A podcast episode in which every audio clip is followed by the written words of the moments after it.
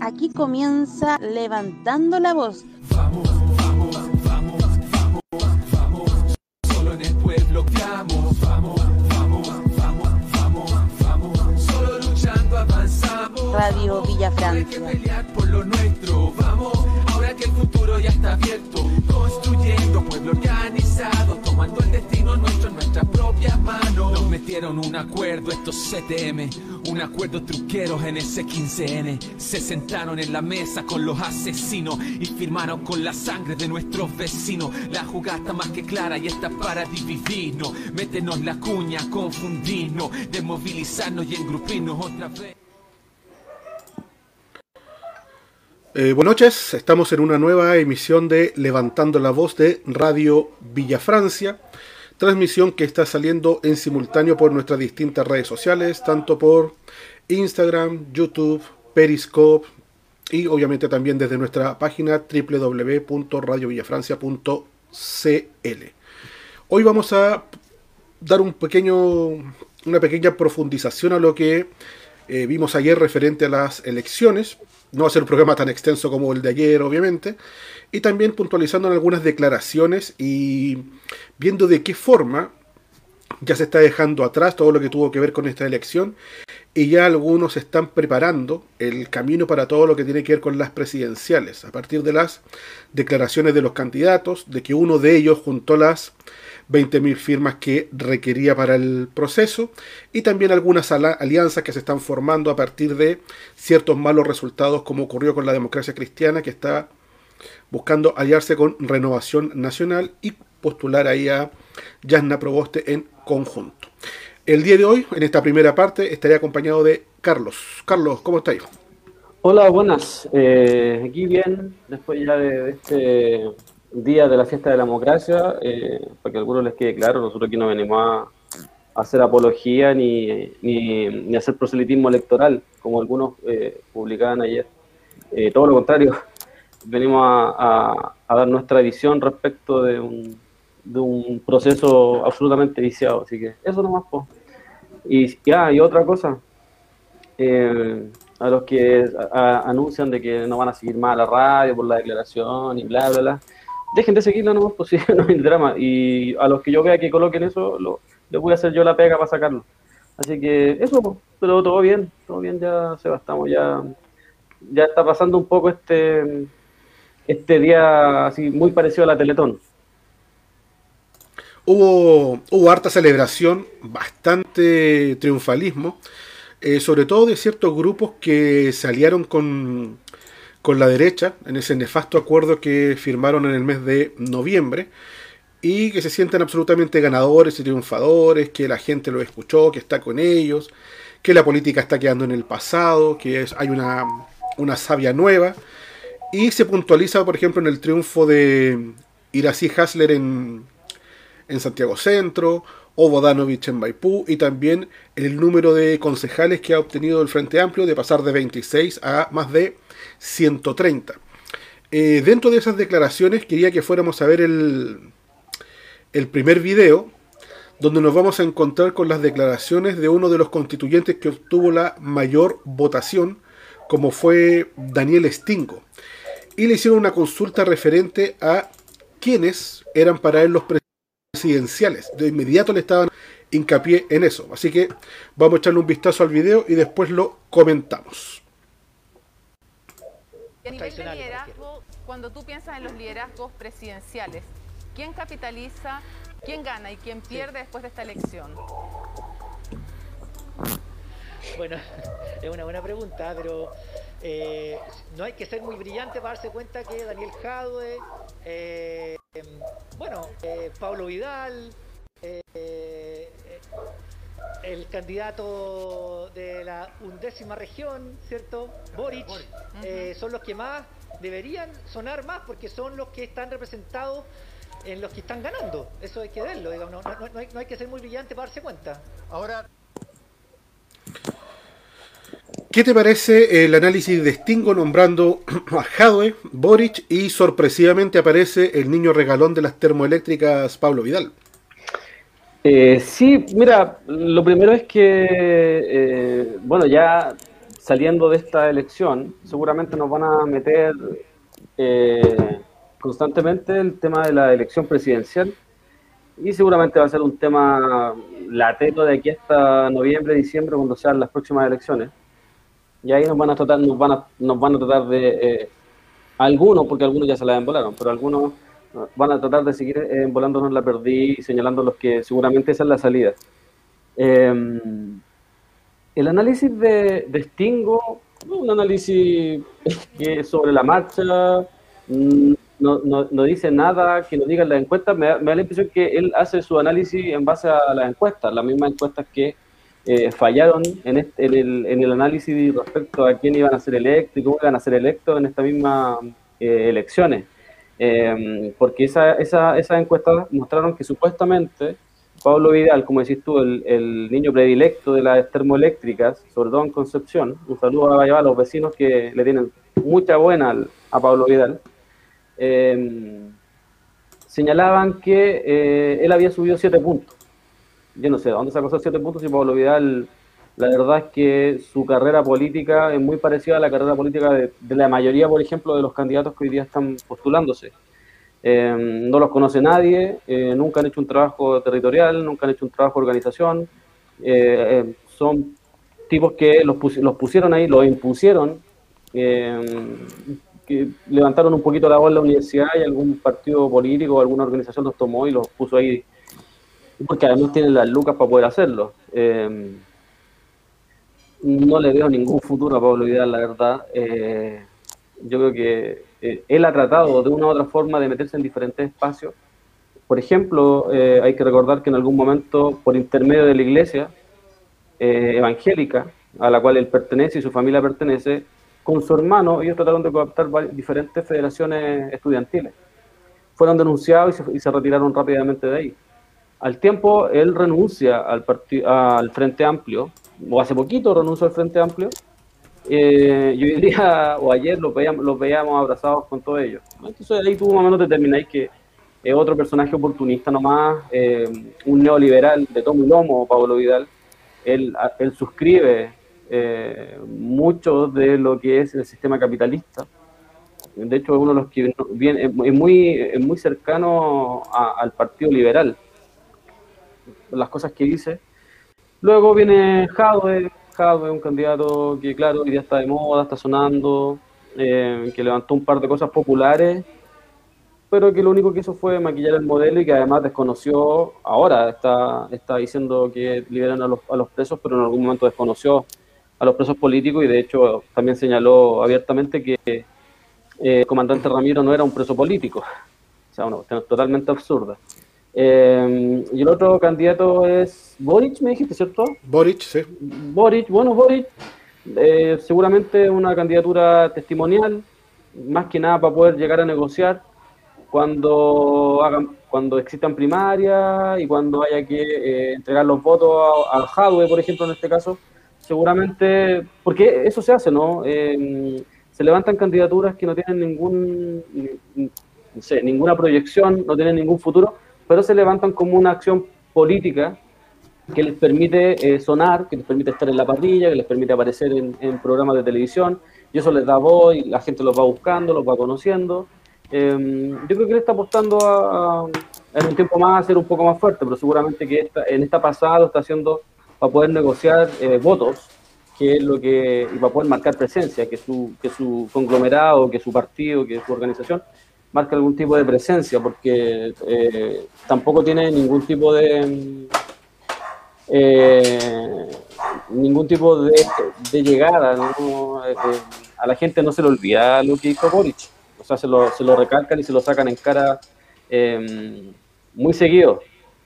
la gente no se olvida de, de, de las acciones y del actuar que ha tenido Gabriel Boric desde el 15 de noviembre, bueno, desde hace mucho rato, pero en especial desde el 15 de noviembre cuando a tono personal, porque ni siquiera fue uh, representando a su partido o a su organización, lo hizo a tono personal, de hecho él firma como Gabriel Boric y después su partido lo sanciona por ahí, creo que por un mes, eh, sabemos que fueron techazos de payaso, pero y la gente no se olvida eh, tan rápido de eso, de hecho tú los, lo has dicho varias veces, eh, tiene más de, no sé, más de un millón de, de seguidores en las diferentes redes sociales y no fue capaz de juntar 25.000 firmas.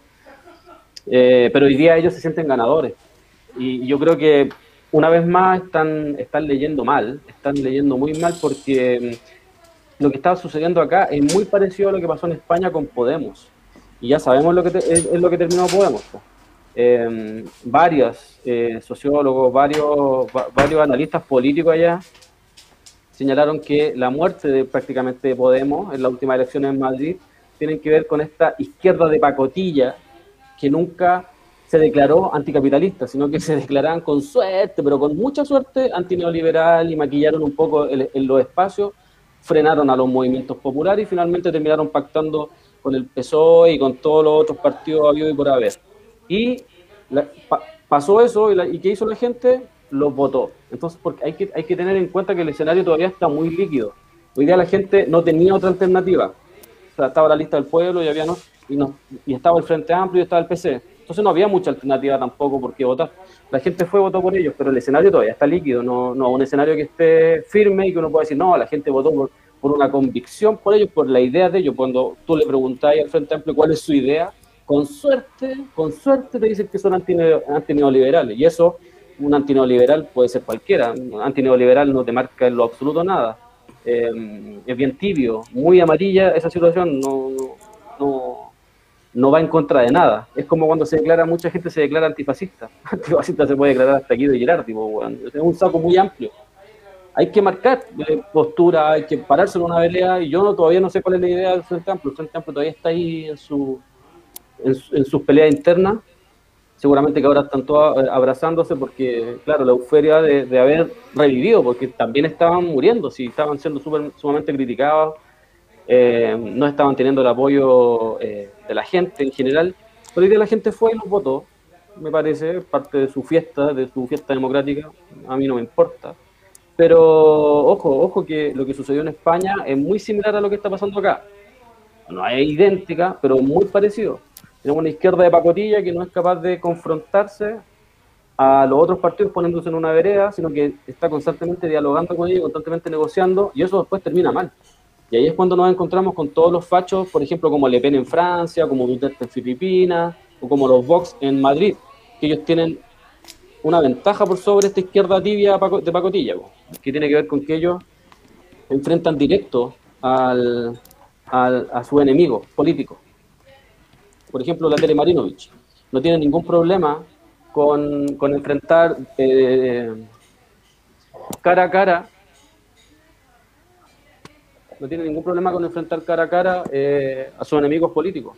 ¿cachai? Y es por eso que seguramente hubo un montón de fachos, un montón de gente desclasada en este caso, que la votó. Ya, mira, em, nos están llegando los primeros comentarios. Nos dice eh, CM Sepúlvedan, puros fachos chupatula dejando comentarios hueones.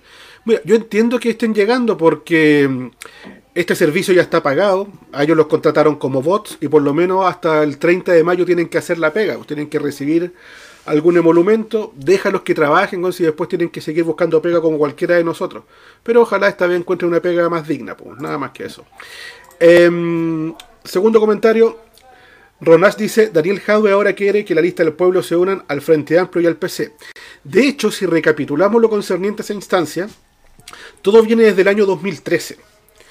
El año 2013, Giorgio Jackson apoyó la candidatura a senador de Felipe Arboe. ¿Recuerdas eso, Carlos?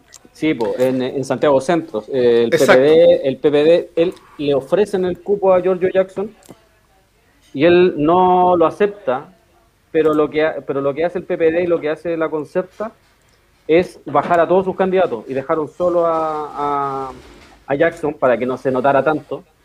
Es- pues son sus padrinos prácticamente los del PPD.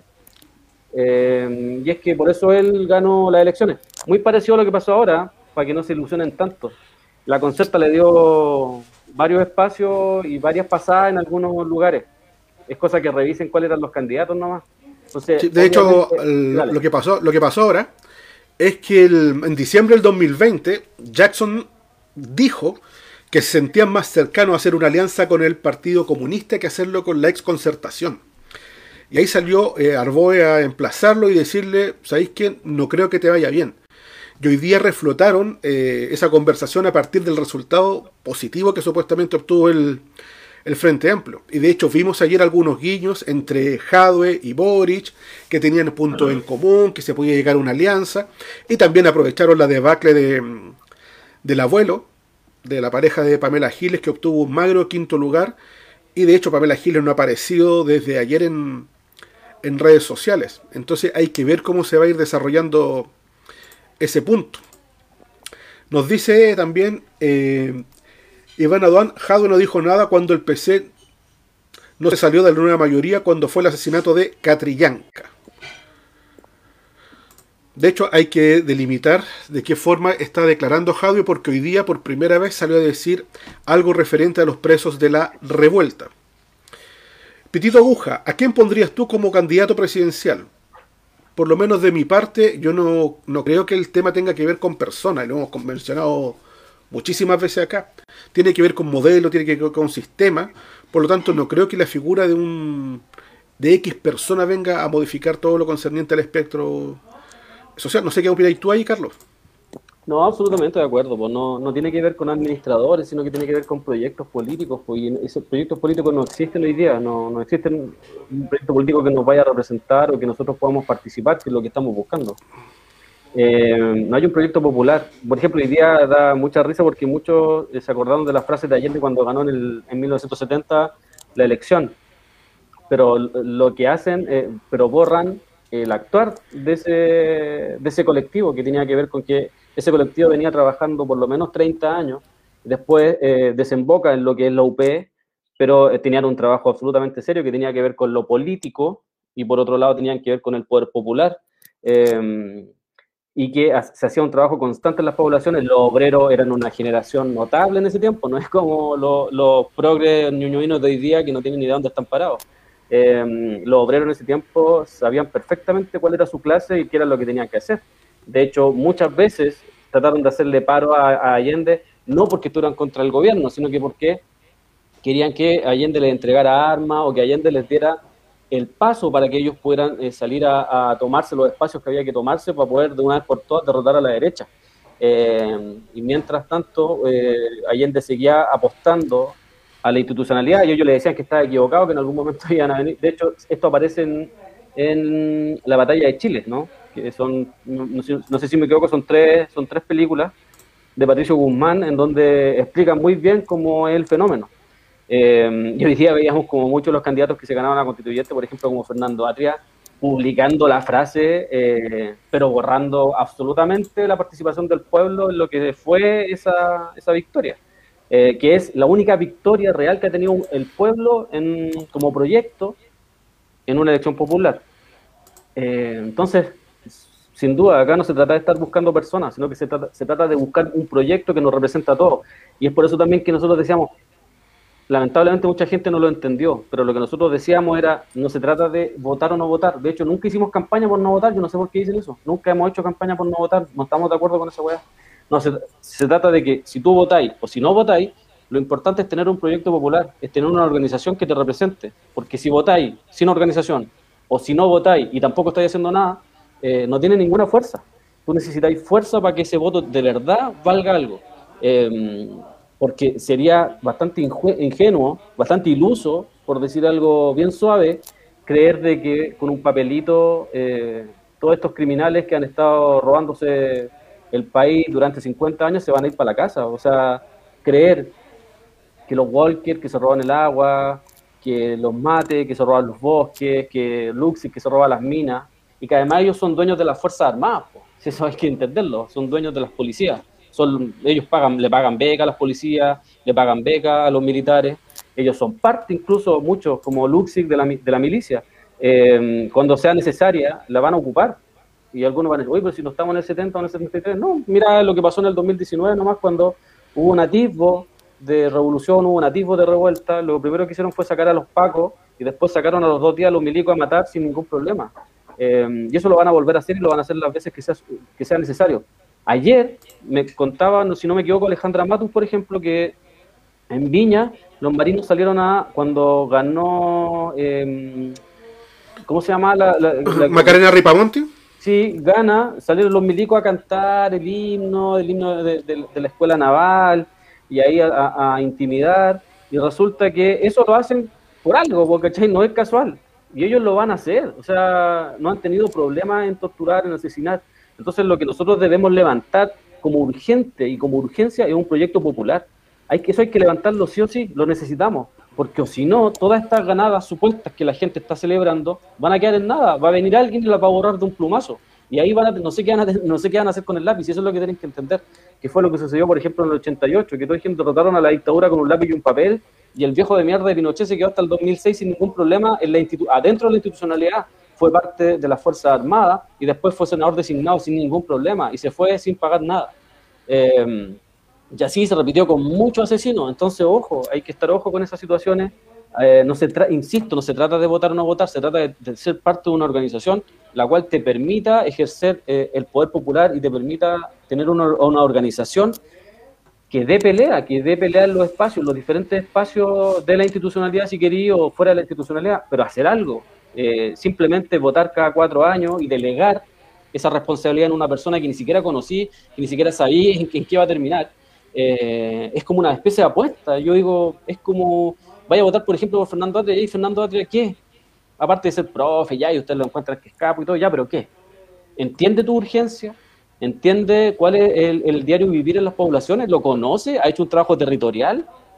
Porque yo no conozco, insisto, ayer lo, también lo decíamos, nosotros, yo por lo menos hoy día, hoy día me di cuenta que conocía, no, conozco al Arroyo Manu, o sea, que es la Manuel Arroyo, conozco al Pelado Bade porque lo vi ahí en alguna, eh, lo vi varias, siempre lo vi ahí en Plaza Dignidad, eh, a la María Rivera, que ella siempre ha dado pelea, eh, la abogada, a la Gloria Pinto, que no fue electa lamentablemente, pero ella siempre también ha estado en la pelea, eh, a, la Nati- a, la, a la Natividad Yanquileo la conozco, que también siempre ha estado en la pelea, a la, a la Machi Francisca Linconao, y creo que a los demás, no sé si se me estará quedando algún nombre por ahí, pero creo que a los demás no conozco a ninguno.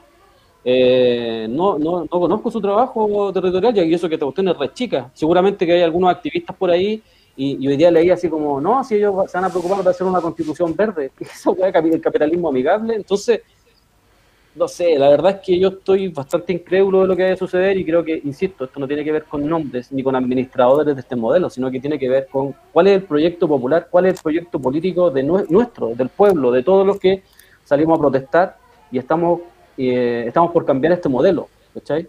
Eh, porque seguramente Luxis debe estar cagado la risa, po, creyendo, o, seguramente ya debe estar planificando qué es lo que va a hacer o cómo va a boicotear eh, la constituyente regulada, como lo dijo ayer Marcela Cubillo, porque no sé si vieron un programa la noche, Estado Nacional, donde estaba el, el, el chupafusiles de Matías del Río, y eh, Marcela Cubillo le paró los carros a, a Beatriz Sánchez y a eh, Baradit, que fueron electos constituyentes, porque ellos decían que había que conversar el tema de los dos tercios, porque el tema de los dos tercios es una cuestión muy antidemocrática. Eh, y ella dijo que no, porque la, la constitución no es asamblea, es, eh, las reglas lo dicen, dice, lo dice la ley, la ley estipulada, eh, es una convención regulada, ¿cachai? Entonces es una cuestión que viene con mucho amarre, y si no se modifican esos amarres, probablemente salga algo muy nefasto desde ahí, si la está avisando el Poder Judicial y si la está, avisa- la está avisando esa comisión técnica que está designada por puros empresarios, ¿cachai? Yo digo, weón, ¿cómo va a ser algo democrático y te dicen, sabéis que ya, ustedes los vamos a elegir constituyentes, pero ustedes los va a vigilar una comisión, ah, una comisión técnica. Ya y esa comisión técnica, ¿quién la eligió? Ah, no sé, pero ahí están. Y, y empezar, a a mirar los nombres. Ojo, está en CIPER ese reportaje de la comisión técnica. Y son puros empresarios, weón.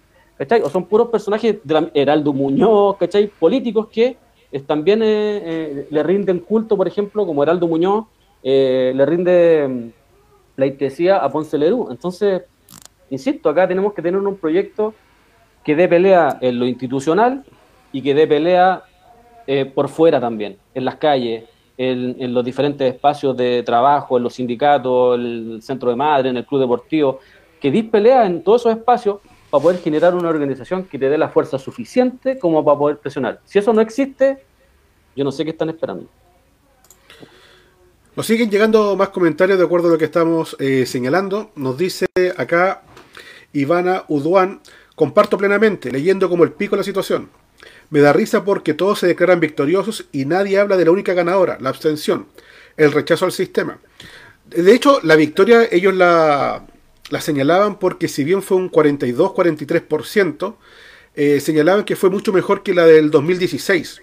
Entonces desde ahí ya se podía considerar un triunfo debido a la participación ciudadana y que estamos en situación de pandemia. Por todo eso consideraban que esto era un triunfo. Por eso es como bipolar, Seba, ¿o no? Porque una hora antes, a las 5 de la tarde, estaban puteando a la gente y sacaron toda su aporofobia. Eh, sí, pues sí, sobre todo con la gente de la periferia. Sí, y empezaron a deteñar a la gente, flojo y un sinfín de cosas más. Pero una hora después estaban todos celebrando. Esa, esa bipolaridad, yo no, no, eso sí que no lo entendí. Sí, pero ¿qué tiene que ver con el, con el discurso del cuico abajista? que está en su púlpito y desde ahí, desde su academia, desde sus PDF y de su libro comienza a pontificar desde lo abstracto. Y entonces siempre va a haber que el que uno no participe de esas instancias tiene que ver con pereza, flojera, desgana, o por, como dicen algunos empresarios también, porque quiere vivir solamente de los bonos. Entonces eh, tiene que ver con una, un análisis muy sesgado, eh, muy clasista y minimizador absoluto de lo que tiene que ver con la realidad social de estos momentos, que no tiene que ver simplemente con, que uno le dé flojera o pereza, sino que también hay un montón de, instancias que tienen que ver con, con, la pandemia, con el cansancio, la desidia, la falta de trabajo, de no tenéis pega, hay mucha gente con depresión, o sea, hay un montón de factores que inciden en eso. Y también tiene que ver con que ellos han hecho muy poca autocrítica y es simplemente que la gente ya no les cree. Si también hay un, hay un punto importante de que estáis viendo a los mismos nombres. Que haya salido, por ejemplo, elegido Jorge Arancibia, es una guay impresentable. Que haya salido Felipe Arboe. Que oh, Felipe Arboe tendría que estar preso. Felipe Arboe tendría que estar preso, no solo por lo que ocurrió en su rol con el caso de Matías Catrileo, sino que también porque recibió más de 50 millones de pesos de Angelini en boletas truchas. Entonces estamos hablando de personajes que son realmente nefastos. Uno se queda, por ejemplo, te quedáis con Marinovich, te quedáis con con Bessie Gallardo, te hay con Baradit, pero hay personajes de una calaña y de una trayectoria absolutamente infame, como los dos que, nombramos en ese caso. Mira, seguimos, eh, apareció Nancho. Para mí lo importante es que este año enterremos a la concerta. Sé que el capitalismo no termina con el fin de la concerta, pero la izquierda neoliberal debe desaparecer. Muchos años de robo y soberbia. ¿Sabéis que eso que dice el Nachito, siempre le mando saludos a Nachito, sé que lo quiero caleta. Eh, pero yo discrepo de eso, Juan. Yo creo que eso es otro error más que eh, se comete, que cometemos todos. Yo en algún momento también lo cometí. El problema no es solamente la concerta en este caso, Juan. el problema no es solo, por ejemplo, cuando a veces se tira el discurso de todos contra la derecha. Yo creo que eso es un error político, porque acá lo que nosotros deberíamos entender es que el problema es todos los que reproducen el sistema que nos tiene para la cagada. Entonces, cuando tú hacías, ese análisis, tú decías, a ver, ya, todos los que están reproduciendo este modelo, todos los que han sido partícipes de este modelo, que nos tienen para la cagada. A ver, veamos, ya, toda la derecha, completa. Después la concepta, sí, también ha sido parte de esta weá. Felipe Arbó, Heraldo Muñoz, Michelle Bachelet, Ricardo Lago, Frey, Elwin, todos esos ladrones de mierda, todos han participado y todos además nos han reprimido. Ya, ustedes también, chao con ustedes. A ver, los del Frente Amplio. Y ahí te encontráis con los del Partido Liberal, pues, al, tiro y, y empezáis a mirar y, podéis sacar también personajes de ahí que tú decís, ¿sabéis qué? Con eso no, con eso no vamos ni a la esquina. No vamos a ir ni a la esquina, por ejemplo, con, con Giorgio Jackson, que como decías tú hace un rato, fue el que le prestó ropa y le ha prestado ropa hasta, hasta hoy día a, a, Felipe Arboe. Em, Boris ya no ha hecho varias, ya sabéis que contigo tampoco. Eh, Catalina Roja, usted también, ¿sabe que ¿Cómo se llama? El, el, de, el presidente de, de, los liberales. Em, ¿Te acordáis? El Iván, Iván, Iván parece o no? ¿El qué?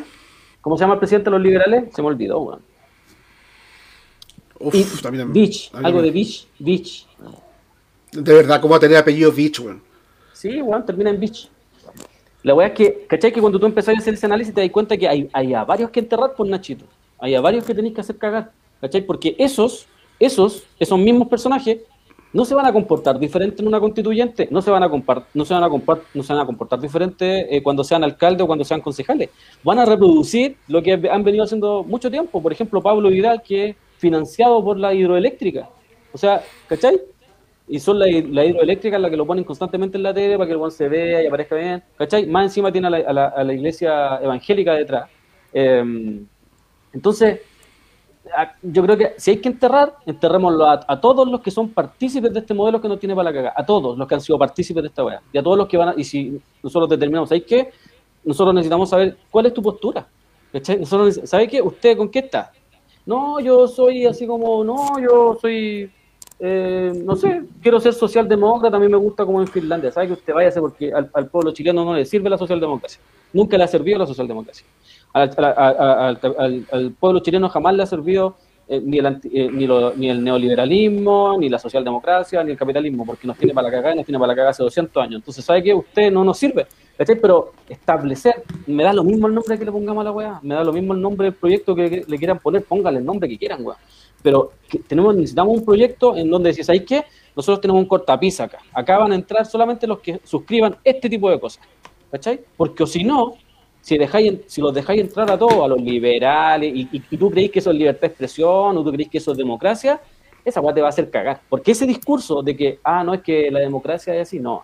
En la democracia eh, chilena están los fachos, están los fascistas votando, opinando, teniendo injerencia en las políticas. Los mismos que asesinaron a la gente en, el- en los años 70, en los años 80, en los 90, en el 2000, en el 2010 y hasta el día de hoy. Los mismos que asesinaron están participando de esta democracia, entonces no podéis dejarlos pasar.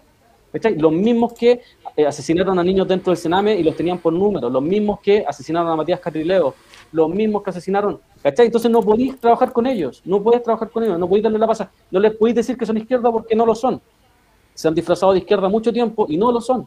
Entonces, son, son situaciones que uno no, no, no entiende nomás. O sea, la gran discusión que hemos tenido estos últimos tres días tiene que ver con esa instancia. Eh, he tenido discusiones con, con amigos cercanos y familiares referente a ese punto, que algunos consideran que era necesario llegar al acuerdo, que había que llegar al acuerdo del, de noviembre, que había que generar una, buena, una nueva constitución y que tenían que hacerlo todo el conglomerado. Lo que nosotros sostenemos es que haber pactado con eh, los torturadores, los torturadores, los violadores, quienes mutilaron a personas, quienes todavía tienen a presos políticos, ni hablar de las chicas que fueron violadas en cuarteles policiales, eh, era un error político muy grande, y era una traición muy grande. Eh, el mismo hecho de que ayer esto se haya visto como fiesta, siendo que hay mucha gente que lo está pasando mal, eh, nos da a entender de que el análisis que se está haciendo es, es horrible y que definitivamente no se puede confiar en personas que tienen ese grado de, de desconexión con la realidad.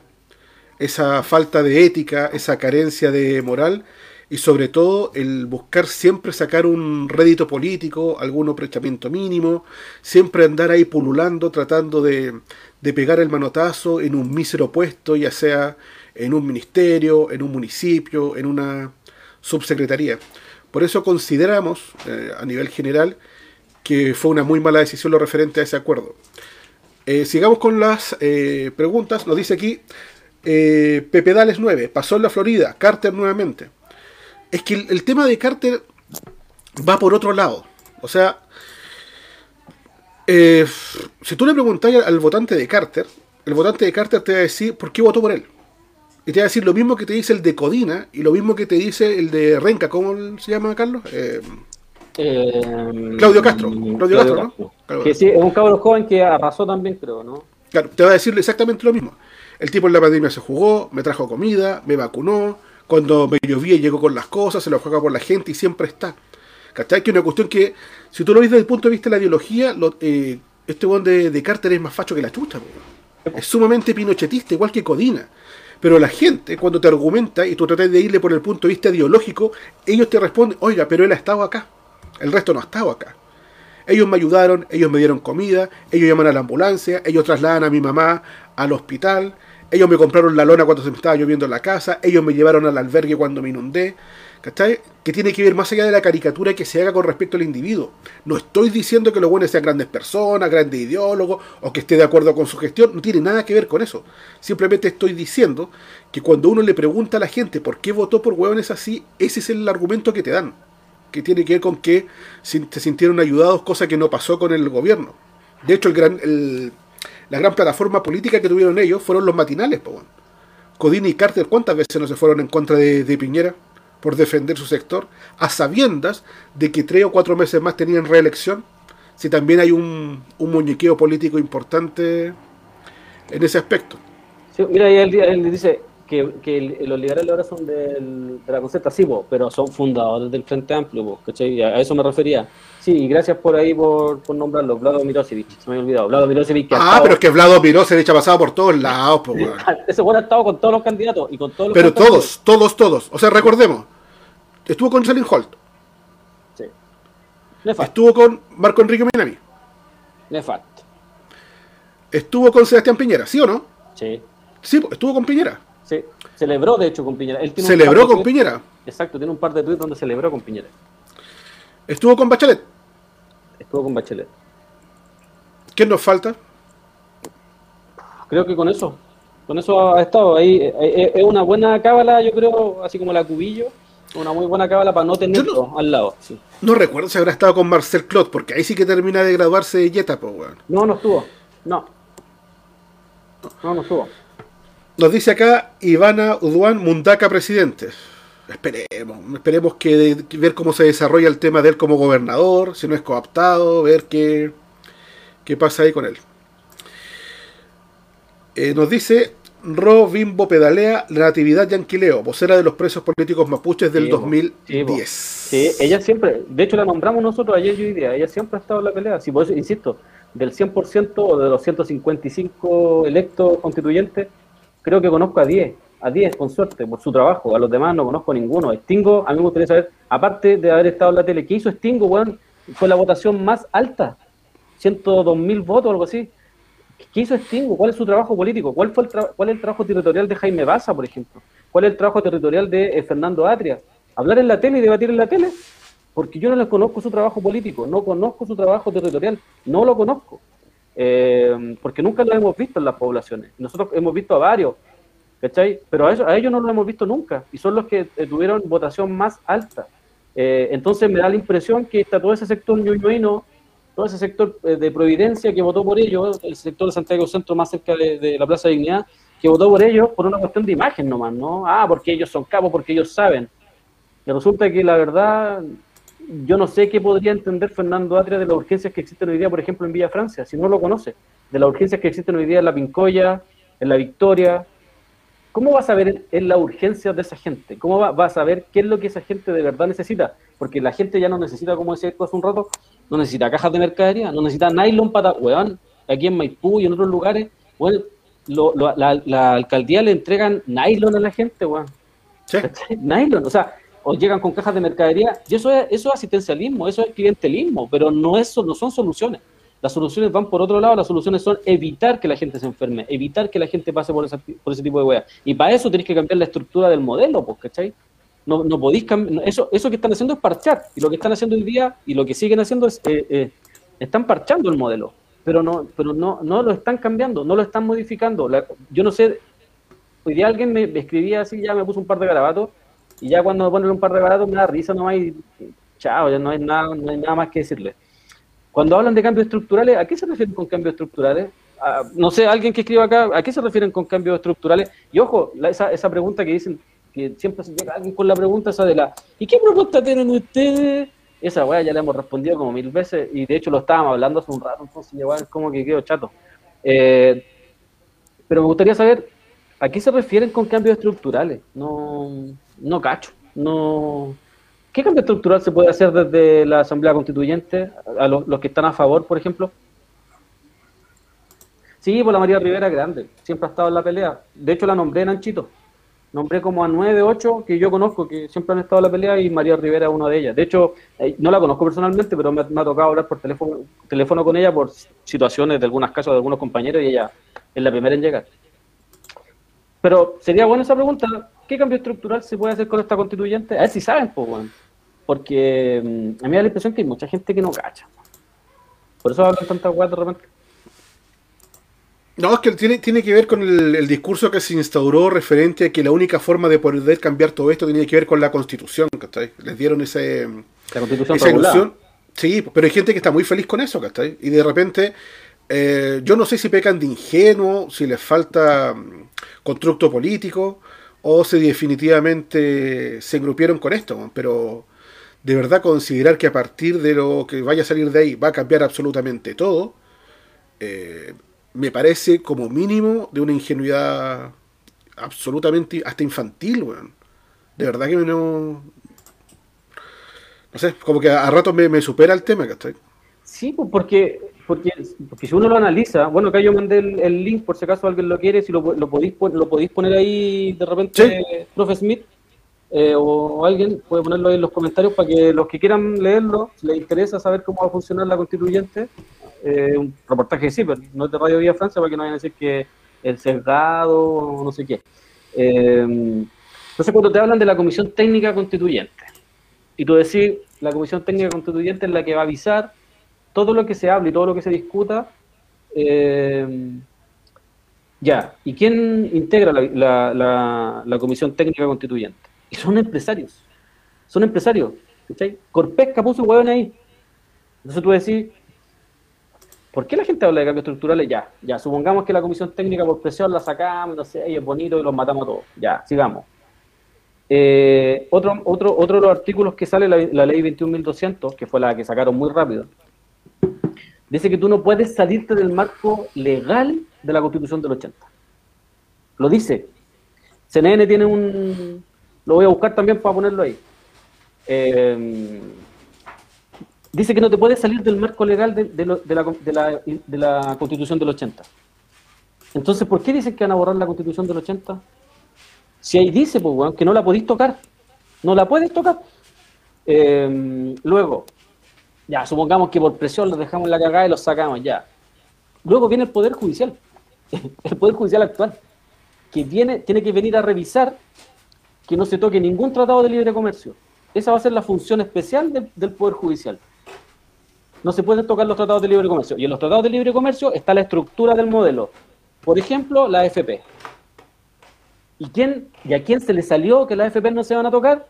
A la vieja, pues, a la Alejandra Cox, que hace una semana atrás dijo, textual, ni vayan a pensar, los cabros chicos de 25 años que a los 65 años se van a jubilar. ¿Por qué dijo eso? Porque ella sabe que no se van a tocar en 40 años la AFP con este modelo y con esta constituyente y con este sistema electoral. No se van a tocar.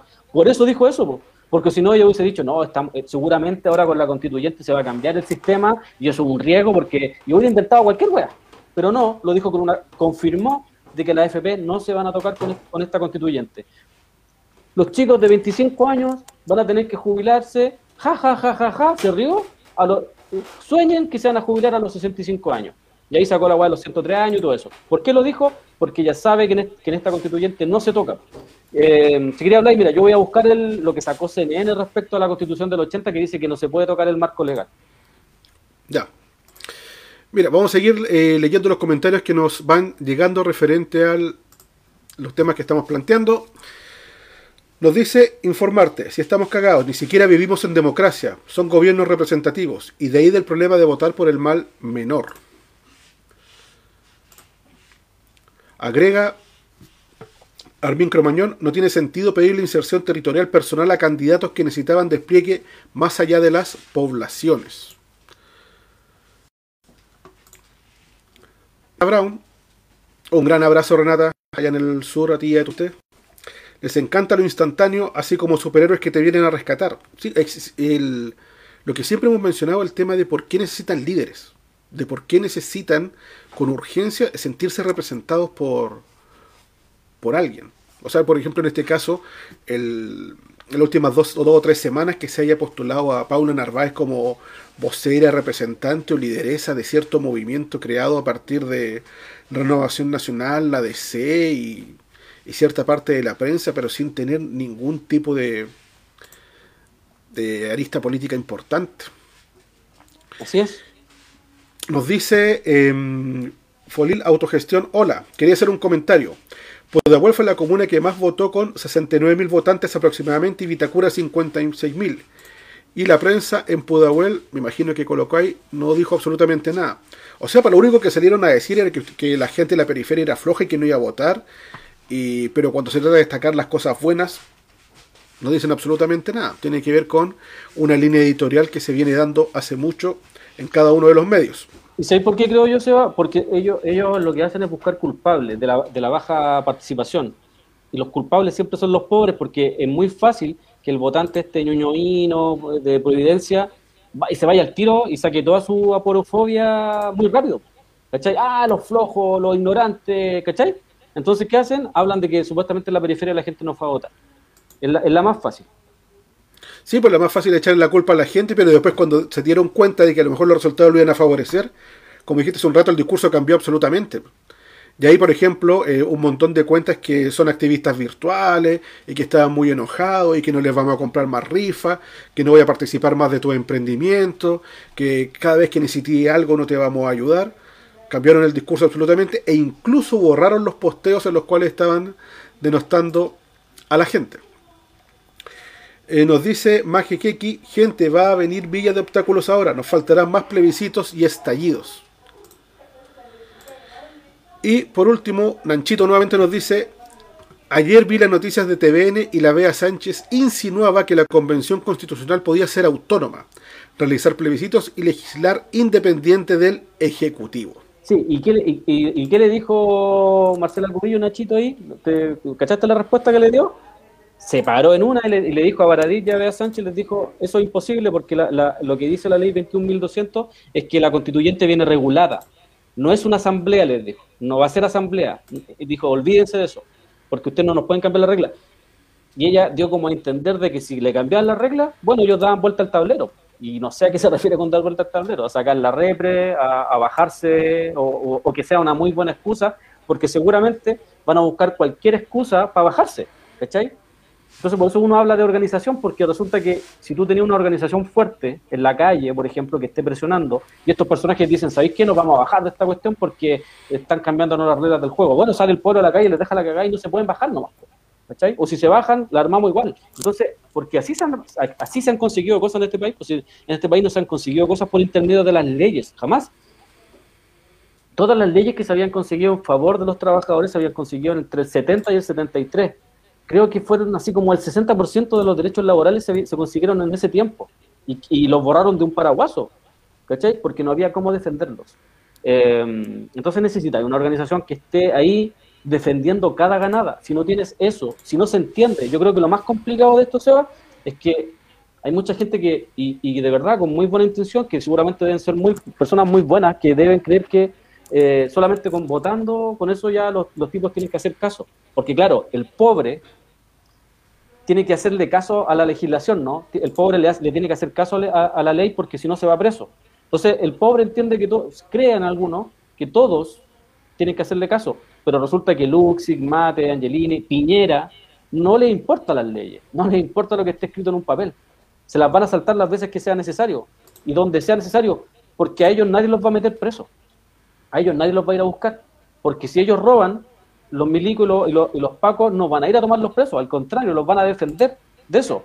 Y y una muestra clara es que cuando los ricos tienen deudas con servicios de impuestos internos, por ejemplo, ¿qué hace su servicio de impuestos internos? Se las condona. ¿Y qué pasa cuando un pobre le debe 100 lucas al servicio de impuestos internos?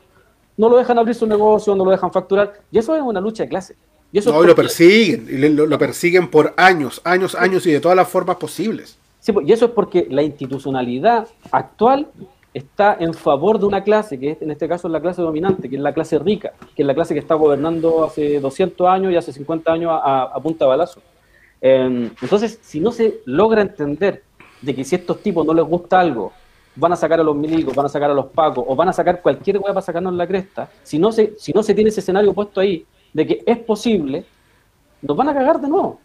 Y por eso nosotros ayer postulábamos eso. Nosotros no- no- yo no sé por qué la gente se, eh, se fue mucha, bueno, en realidad no mucha, pero un par de gente eh, o un par de personas se fueron en contra y ah, ustedes estaban haciendo campaña para no votar. Nosotros nunca hemos hecho campaña para no votar. Nunca. Si tú leís bien ahí, de hecho, el que quiera votar, que vote. Pero nosotros no vamos a ser parte de esto porque, no, porque sentimos que nos falta una pata. Siempre hemos sentido que nos falta una pata. Y la pata que sentimos que nos falta es la organización. Y una organización fuerte. Una organización que dé pelea. Que cuando estos guanes digan, ¿sabéis qué? No, no vamos a hacer esto. Bueno, lo van a tener que hacer igual o si no vamos a salir a la calle y dejarle la cagada. Como por ejemplo pasó para el, 10%. Pamela Giles nunca fue la que lideró el 10%. El 10% para que lo soltaran lo lideró la gente. Hay que recordar que la gente salió a protestar, dejó la cagada y soltaron al otro día el 10%. Martín Pradena el violador, ¿te acordáis de ese weón? Sí, sí. Ya, ese weón no, no lo iban a meter preso. Y la gente el mismo día, el 10%, salió a protestar porque Martín Pradena no podía quedar libre. Y resulta que por la presión de la gente el weón quedó preso. Bueno, ese es el poder de la gente. Ese es el poder. A eso me refiero con tener un proyecto. ¿Sabéis qué? Nosotros, vamos a, nosotros queremos que la educación sea así. Queremos que la educación sea para todas las personas y queremos que sea en esta línea y todos nos organizamos y hicimos asamblea en diferentes espacios y, concluimos de que esto queremos. No, es que no, no se puede porque resulta que lo- los que hacen negocios con la Universidad del Desarrollo no quieren porque van a perder. No nos importa a nosotros, pues, para eso nosotros pagamos impuestos, para eso somos parte de este país. Nosotros somos los que producimos, los que hacemos crecer este país. Entonces nosotros necesitamos que nos den educación decente y una educación que no- la educación que nosotros merecemos, no la educación que ustedes nos quieran entregar, porque es muy fácil decir educación gratuita para todos y si nos entregan esta educación nos van a hacer cagar, pues, en colegios donde no hay estructuras. En colegios donde se inundan los baños, no, pues no es el mismo colegio de, de, de la hija del Raúl Figueroa, ¿cachai? Y nosotros queremos el mismo colegio, pues bueno, ¿por qué no lo podemos tener? ¿Por qué? ¿Cuál es la razón para no poder tener ese mismo colegio en una población en una villa? ¿Por qué? Uno no entiende esa situación, ¿cachai? Entonces, si no tenemos cómo defender ese tipo de ganadas, seguramente estos buenos nos van a pasar máquinas, porque no han pasado máquinas en la historia. Entonces, cuando tú no ten- lo, que nosotros postulábamos era que faltaba una pata. Falta una pata. Si tú tenías una organización fuerte, tenías representantes, a muchos más representantes de territorios, ¿cachai? Gente que tú veís peleando hace muchos años, Rodrigo Mundaca, a la María Rivera, a la Gloria Pinto y a muchos otros compas que, que por suerte algunos salieron electos, pero que no van a tener ninguna injerencia en la, en la constituyente. ¿Cachai? Porque ellos van a, seguramente van a postular a la clase, van a postular desde la clase las cosas que se requieren para el pueblo, pero van a ser ellos, po. Porque, insisto, acá alguien decía, sí, pero es que se necesitaban desplegar desde, desde un comercial prácticamente, lo que están diciendo. No, no, no podían ir a los territorios en ca- en campaña política porque eso no les iba a servir para ganar votos. Entonces, ¿de qué estamos hablando? ¿De un comercial? Eso, está, eso, eso es lo tan histórico que se está disputando hoy día, un comercial, aparecer en la tele. Porque eso le va a hacer ganar votos de Ñuñoa, Providencia y no sé qué otro lugar más. Eso no te va a cambiar nada, eso no te va a generar ningún cambio, lamentablemente. po. El cambio tú lo necesitas estructural y profundo, no necesitas un cambio cosmético, no necesitas un cambio de bonitos por feos o, o jóvenes por viejos. Si jóvenes tenemos jóvenes terribles charche, cagados del mate como, y, y muy ahueonados como Chalper, como Camila Flores, weón, ¿cachai? Henry Boyce. Y viejos, también tenemos viejos de mierda, que saco, Henry Boyce, y viejos de mierda como, como Jorge Arancilla, ¿cachai? O como la misma Tere Ma- Marinovich, eh, que tiene como 24 mil hijos, weón, yo no sé de qué mierda vive. Entonces. eh, Del bono por hijo, pues, weón, obvio. esa weá estaba pensando, weón. seguramente vive el bono por hijo porque puta que vive bien, weón. Eh, entonces tú decís, eh, ese- esa es la situación, porque que tú necesitarías un proyecto. Si eso es lo que nosotros decíamos en ese post, nosotros no estábamos diciendo no vayan a votar, porque si nosotros hubiéramos querido hacer campaña para no votar, lo hubiéramos puesto un mes antes en la weá, ¿cachai? Y nunca pusimos nada de eso.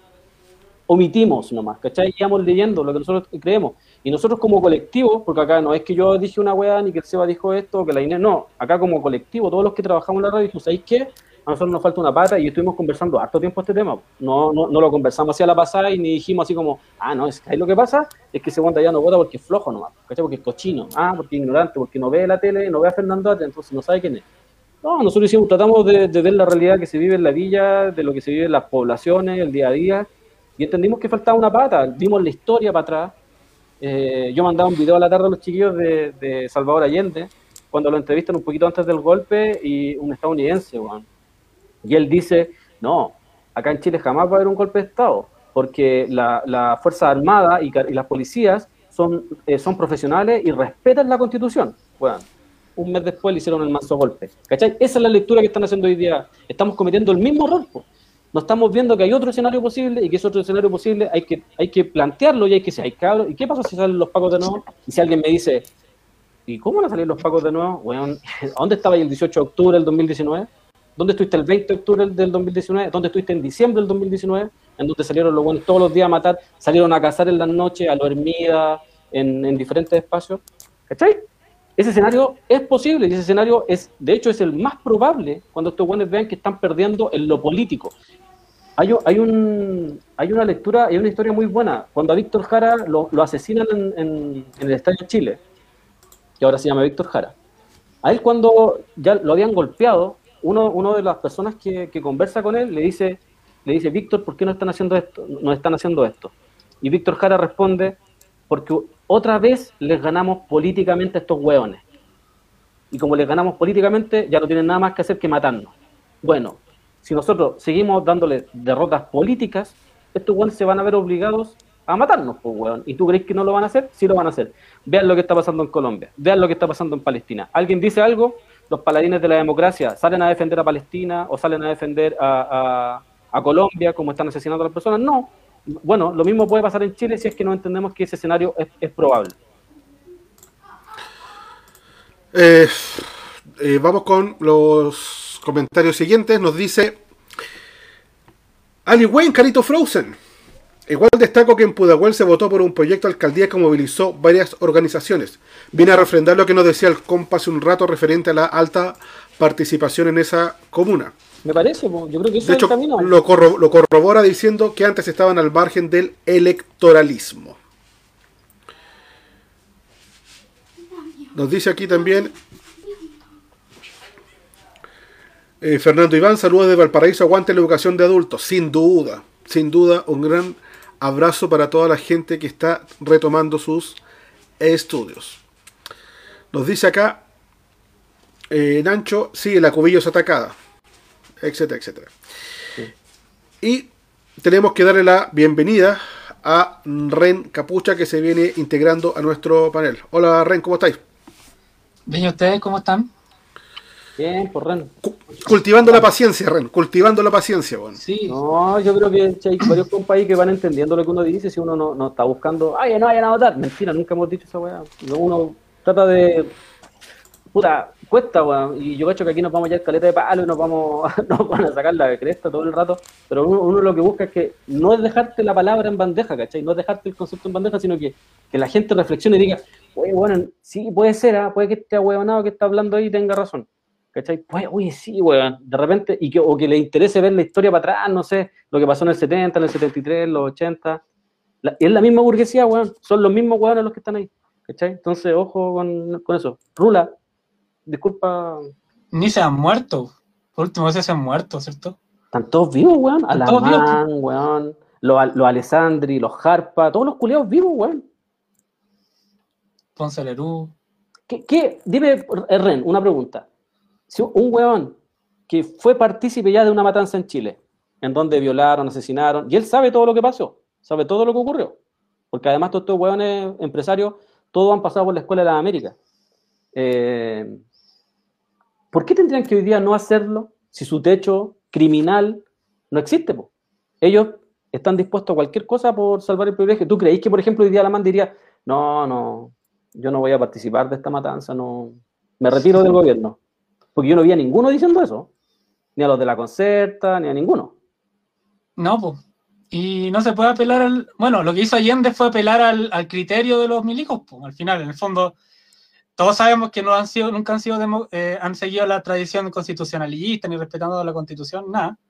Pero en el fondo lo que hacía Allende era como eh, puta, apelar al sentido común de, lo- de, los, de los pocos milicos que podía que, que, fueran a defender o que fueran a apelar al sentido común. Y bueno, ya sabemos que lo, onda, los tres locos que apelaron o que trataron de hacer algo los mataron, les tiraron, le hicieron explotar el auto o los fusilaron. Entonces ya desde ahí ese momento ya no queda nadie con sentido común en, ese- en las Fuerzas Armadas. Entonces, y bueno, y estos güeyes como dices, son todos al final con esa pistola y todos milicos en el fondo. Y que esas fotos de... Más encima comprados, porque las fotos de Luxic con uniforme, ¿tú crees que el weón hizo la carrera militar? Pagó unas 500 lucas y ahí está. No, pues si les paga beca a los milicos, pues. Claro, Y le paga las becas. les paga las por becas. último fueran milicos, pues, pero... No, pues los locos son asesinos y lo saben, pues son cómplices. pues, al final todos se cubren entre ellos. ¿Qué hacen la Larraín con, con alguien de dignidad? De que cuenta ir a, a vacacionar para allá, por eso no, no, no quiere que se metan. El ministro de Justicia, weón. Y derechos humanos. Oye, vamos a ver el video al que hacía mención Carlos referente a la declaración de Salvador Allende. L'immense majorité du peuple chilien ne veut pas d'une guerre civile et les forces armées ne se prêteront pas à ce risque car les forces armées chiliennes sont des forces armées professionnelles qui respectent les dispositions de la loi et de la Constitution.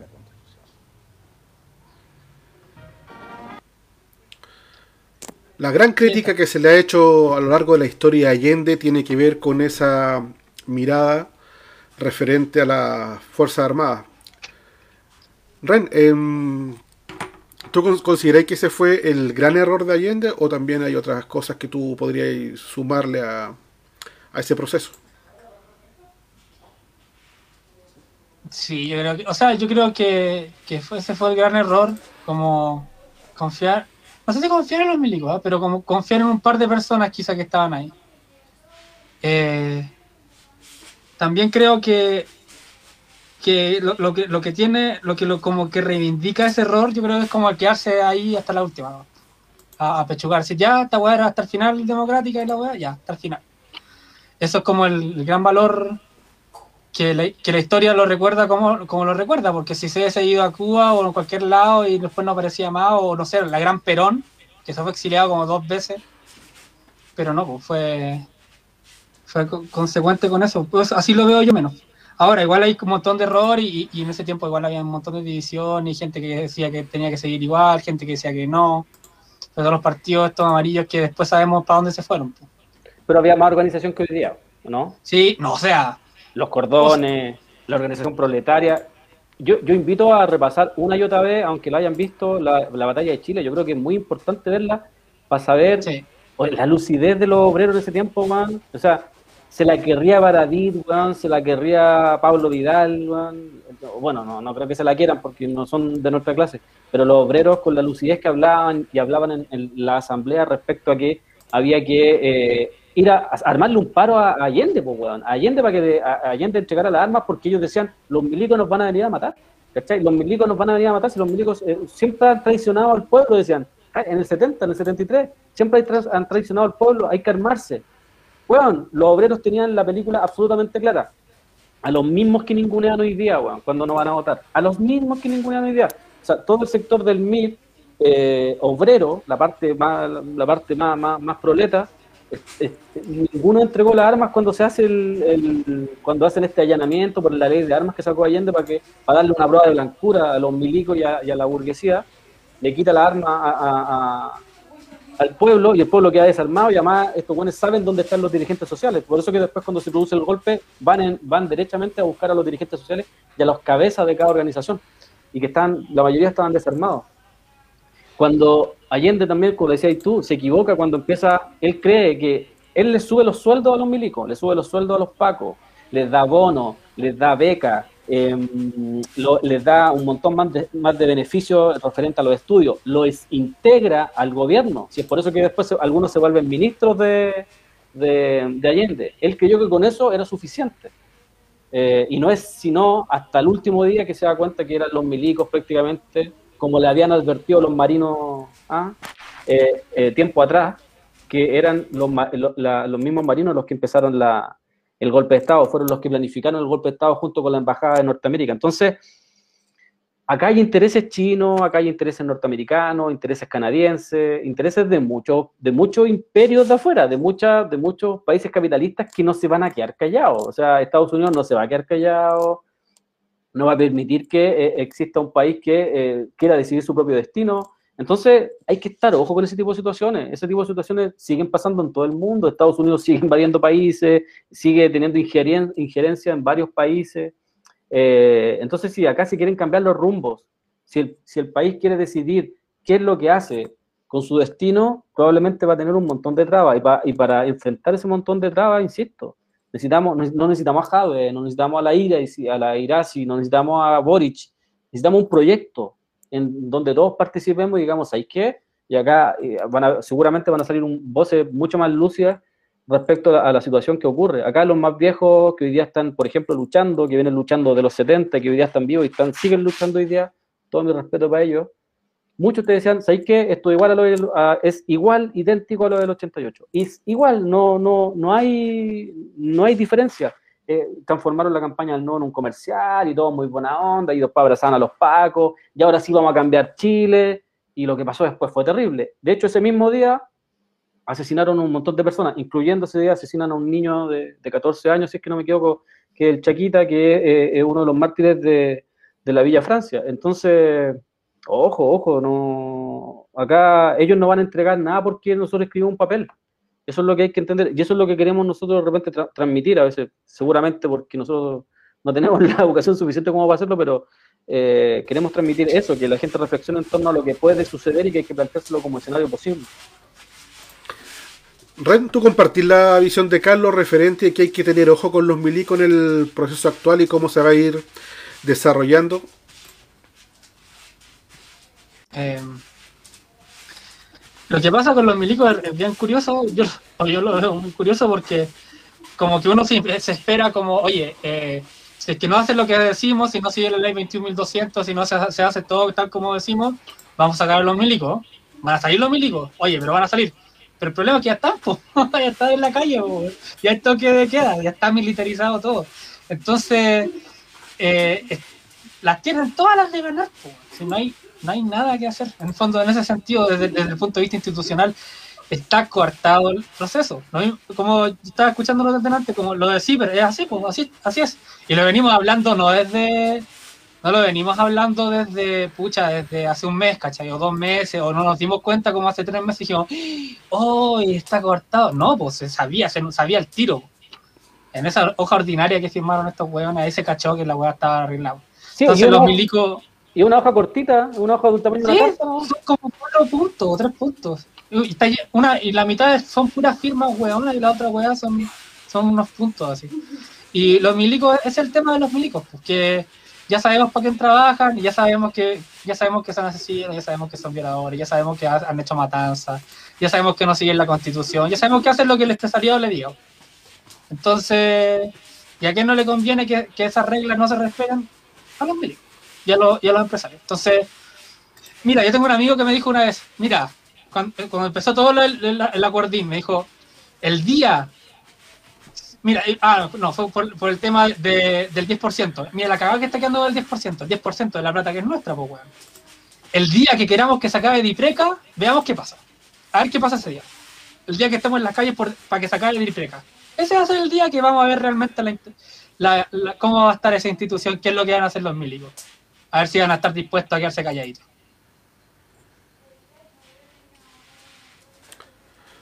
Ya, em, bueno, ya sabemos que el historial que tienen los milicos en este país no es necesario eh, puntualizarlo tanto, pero sí que tenemos que estar muy atentos a lo, a lo que hacen este individuo. Entonces me- a mí me sorprende, dentro de, de todo lo que se ha escuchado referente a este nuevo proceso, es que hay algunos que eh, garantizan que los milicos y los pacos y todo lo que tiene que ver con la institución uniformada la rama castrense van a respetar cualquier decisión que emane desde la Asamblea Constituyente. Eso me parece que, eh, uno, es muy ingenuo, dos, es muy peligroso, y tercero, parece que esta gente no ve cómo se dan los procesos históricos. Y eso es lo que me llama poderosamente la atención, sobre todo de personas que supuestamente son letradas, están en la academia y que tienen un, un concepto muy alto de todo lo que tiene que ver con, con el campo histórico. Referente a los comentarios, nos dice Peuma, Fidel Castro también se lo advirtió al Chicho sobre que tenía que defender lo conseguido. Se lo recalcó muchas, muchas veces. Nos dice el psicópata escape, Diprecas de los Pacos y Capredenas de los Milicos. Parece, no sé. Pero a eso me refiero, da lo mismo. Así como son la misma weá y, y todos tienen los mismos privilegios al final. Bueno, los milicos más que los pacos, pero, pero se entiende. Ro- pero han robado lo mismo. po, weón. Bueno, No, de no, hecho, lo mismo. Ojo, acuérdense que hay un video de, de hace un año, ya bueno, no me acuerdo cuándo es, pero hay un video donde cuando, ¿te acordáis cuando le dijeron que le iban a modificar la, el sistema de pensiones a los, a los pacos? Y sacaron un video que ellos no iban a aguantar ni cagando que lo midieran en la FP. No, eso debe ser, no, más de un año, deben ser dos años más o menos. Nosotros, de hecho, nosotros lo tiramos en la radio, tiramos el video que andaba circulando de los mismos pacos que andaban eh, diciendo que lo habían amenazado con, con- que lo iban a, a- le iban a cambiar el sistema de pensiones y se sacaba el sistema de reparto que tienen y se iban a un sistema normal como el, normal, eh, un sistema de robo como el que tenemos nosotros de la FP y ahí quedó la cagada y ahí salieron varios generales incluso a aclarar que no ni cagando iban a aceptar eso. Oye, nos dice acá, eh, referente a lo mismo en Anchito, el régimen ya sacó la carta del toque de queda, la carta de los milicos y estado de excepción. Ya les perdimos el miedo. Por lógica, la siguiente carta tiene que ser más dura que las que ya usaron. Así vamos. Sí. Tenemos también el comentario de informarte a ver si a ellos les importarían las leyes. De hecho, ellos, ellos lo único que quieren es que no le toquen el bolsillo.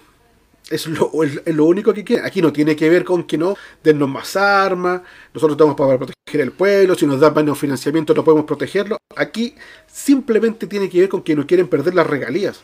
Yo era chico y ya venía escuchando la weá del 10%. Es una weá que nos han prometido. ¿Cuántos gobiernos? Ya más de 40 años que nos vienen prometiendo todo lo referente a, a esa instancia. Eh, ISIS Electric Dragon, lo primero que le enseñan a los milicos es que la guerra es de otro tipo de hacer política. Eso decía Carl von Clausewitz. Exacto. Y la, enemi- la, enemi- la, la del enemigo interno acá, por ejemplo. Ahí estamos, mira. Sa- Suazo, tengamos en cuenta cuando Rosas dijo que nadie de sus filas sería sancionado. Y recuerdo muy bien que dijo independiente de que haya cometido algún error. Y eso lo recalcó de esa manera.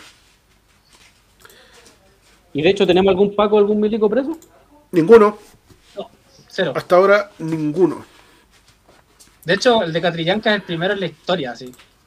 Sí, y, ojo, y ojo que cuando lo dan de baja, lo dan de baja con todos los beneficios que, reci- que recibe un Paco. Y además de eso, le dan, no sé por qué recibió 20 millones, no me acuerdo por qué, recibió 20 millones de pesos De indemnización. de indemnización. De indemnización, weón, mató a una persona, dejó herir a otro de muerte y le dieron eh, indemnización. Un premio, pues. 20, eh, exactamente, po, es un premio. po. Pero si eso es, pues, weón. Eso es. A ellos los, finalmente los premian por ese tipo de situaciones. Acuérdate que a los, por ejemplo, a los COP, que antes eran las fuerzas especiales, les dan bonos. Les dan bonos por eh, ser partícipes de la represión. Tenemos el comentario también de chofer boliviano que hace menciona Nancho y dice exacto. Nunca se sabe quién anda sapeando entre cuentas. Bueno, aquí el, el sapeo ya se ha vuelto una institución. Y nos señala también chofer boliviano. Claudio Crespo también está preso.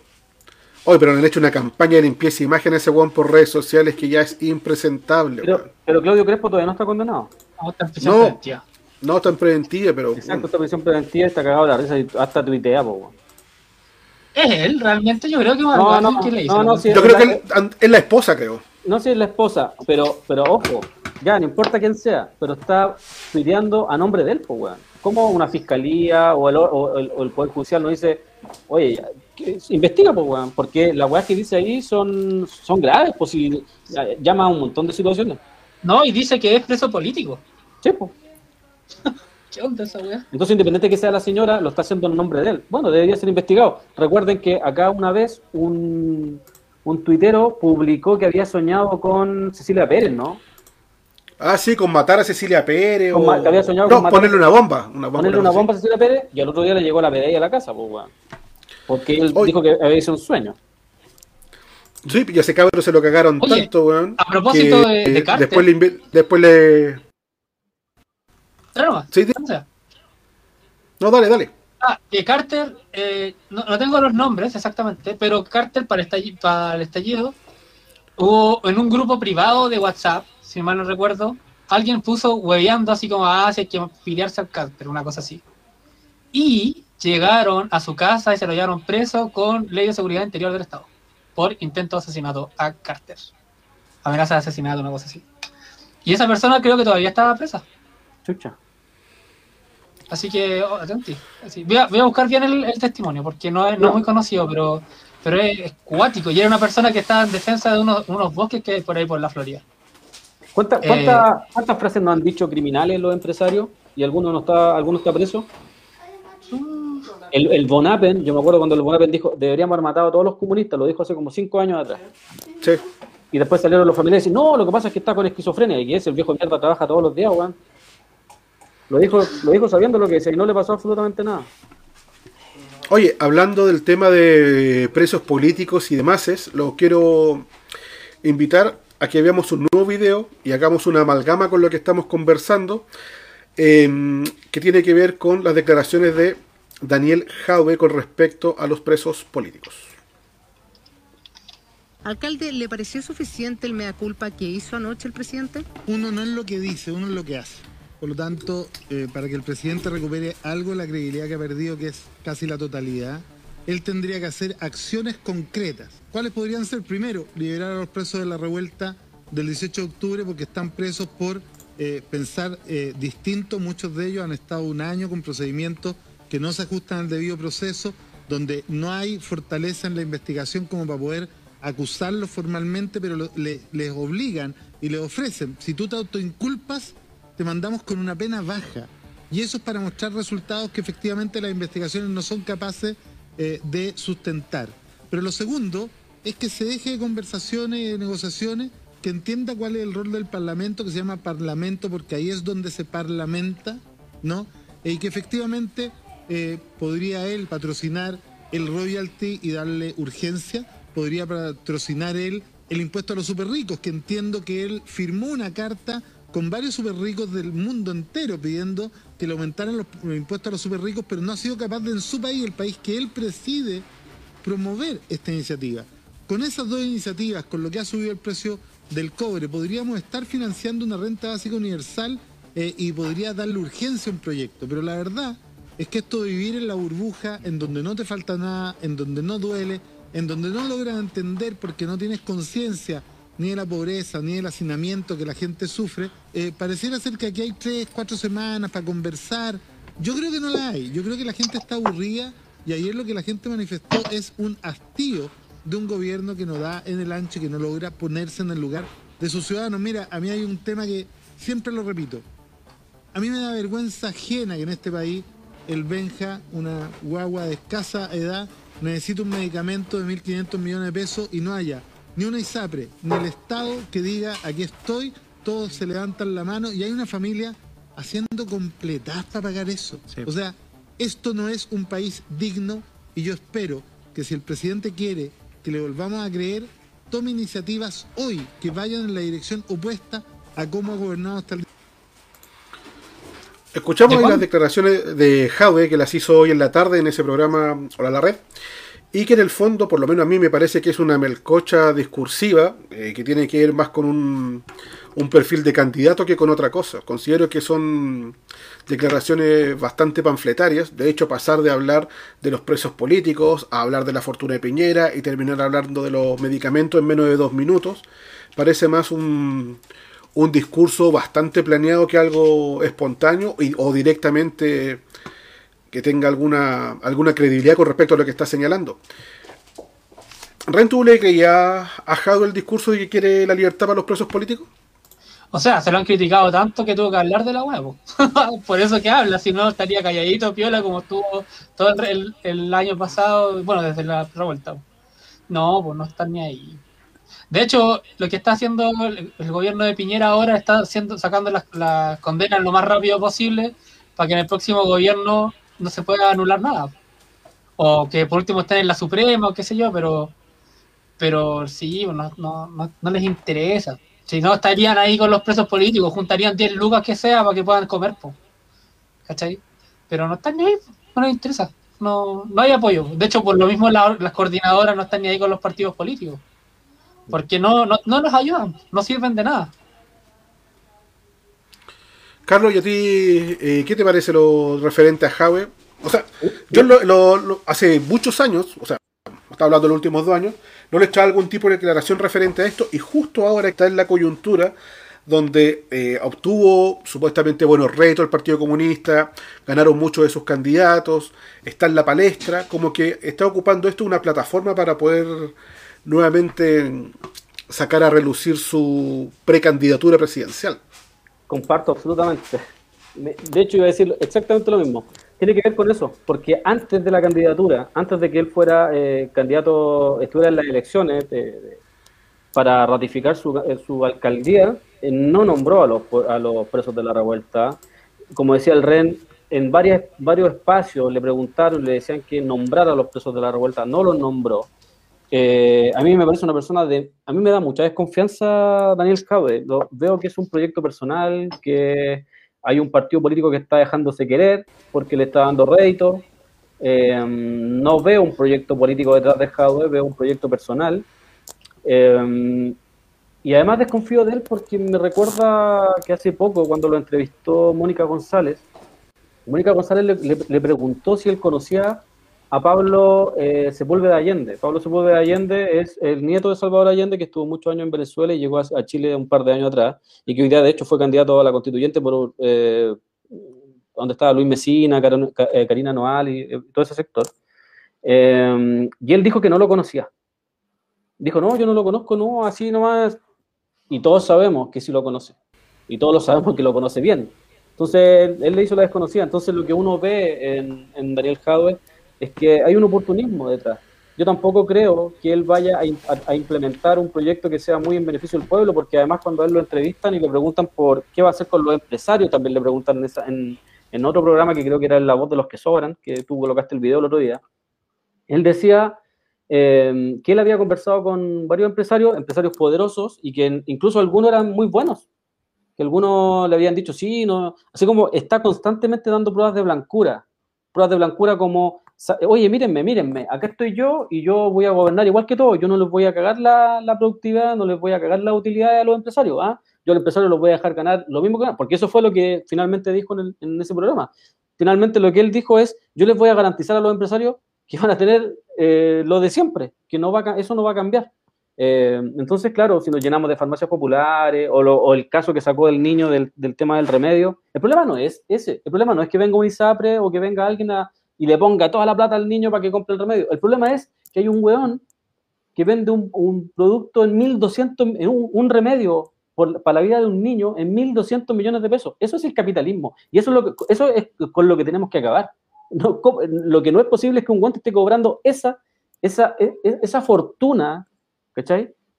Eh, en este mismo sistema en donde no podéis pagarlo, no tenéis cómo pagarlo, ¿cachai? O sea, no, acá no se trata que venga el Estado a poner la lucas porque al final ese weón va a seguir lucrando con la vida de una persona igual. Lo que hay que entender es que la salud, la educación y varias cosas más no deben estar dentro del mercado, no deben ser parte del negocio.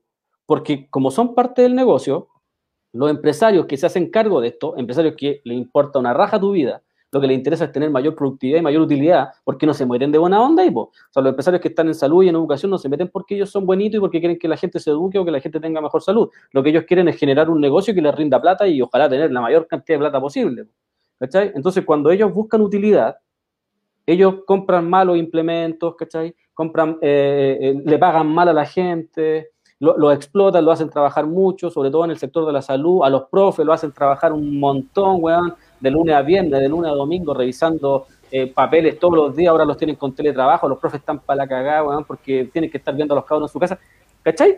Sin emb- y- pero el sostenedor, el dueño del negocio, está cagado en la risa.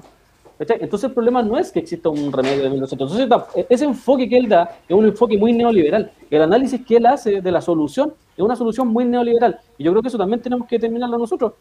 Fíjense cuando dan respuestas. Muchas de las respuestas que Adria, que da Jaime Baza, son muy, son muy neoliberales sus respuestas. Son muy de números, ¿cachai?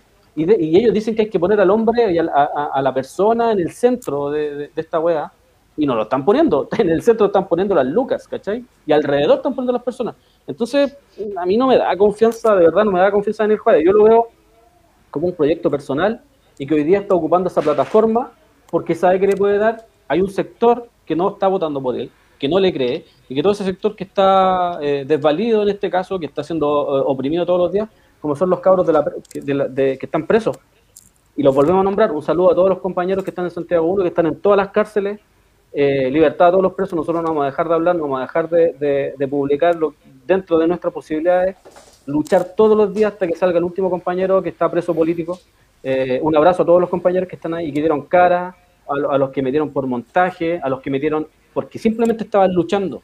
Acá tam- también hace una premisa falsa eh, Jadwe. Él dice que los metieron por pensar diferente. A muchos de los cabros que, muchos de los cabros que estaban presos, los metieron presos porque sí nomás, porque eran pobres, no porque pensaran, ni siquiera se sabe cómo piensan.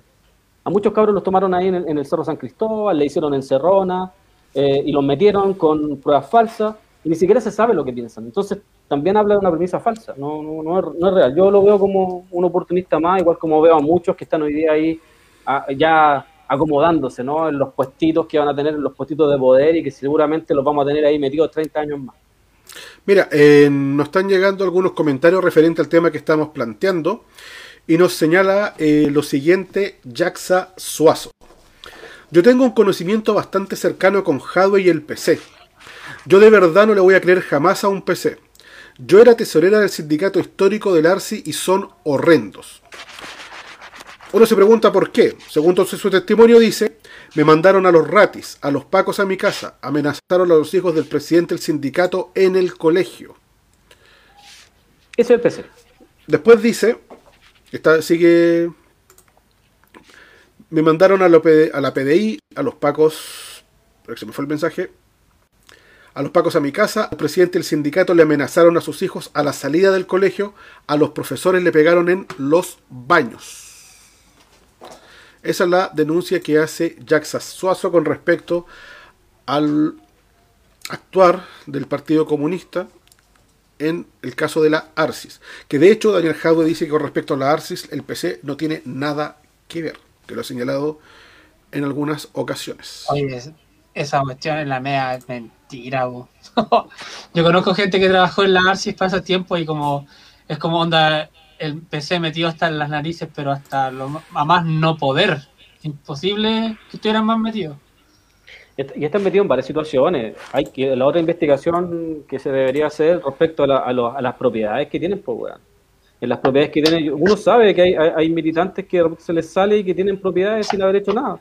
Eh, entonces no vengan a cuentearnos nosotros. Y yo tampoco me voy a olvidar del Quirós Quirós parece que era el apellido del, jefe que tenía de seguridad en Recoleta, cuando las chicas para el segundo gobierno de HL le, hicieron una protesta a las niñas del Liceo 1, varios, varios liceos de, mujeres, y el, su jefe de seguridad le quebró los dedos a dos niñas, a las niñas que llevaban el papelógrafo. Tampoco me voy a olvidar de eso. Yo, yo no le compro, no, no, no, no le voy a comprar, no sé de lo que son capaces. Ellos son parte ya de la institucionalidad. Este no, el PC de los 70. Este no, el PC de los 80. Es un PC neoliberal que se acomodó y que es parte del, del, del, ruedo, ¿no? Así como lo fue el Partido Socialista en algún momento y que todos estaban, decían como que estaban asustados porque iba a asumir Lago, el nuevo socialista, y Lago fue parte de lo mismo. Eh, seguramente con el Partido Comunista va a suceder lo mismo. Si el Partido Comunista es parte de, no, no, no, no es diferente. Yo me recuerdo muchas muchas alocuciones de, de Carol Cariola, por ejemplo, que ella es, es muy mala políticamente, eh, varias veces dijo, habló de nuestros amigos de la DC varias veces para que votaran a favor de ella, para que votaran.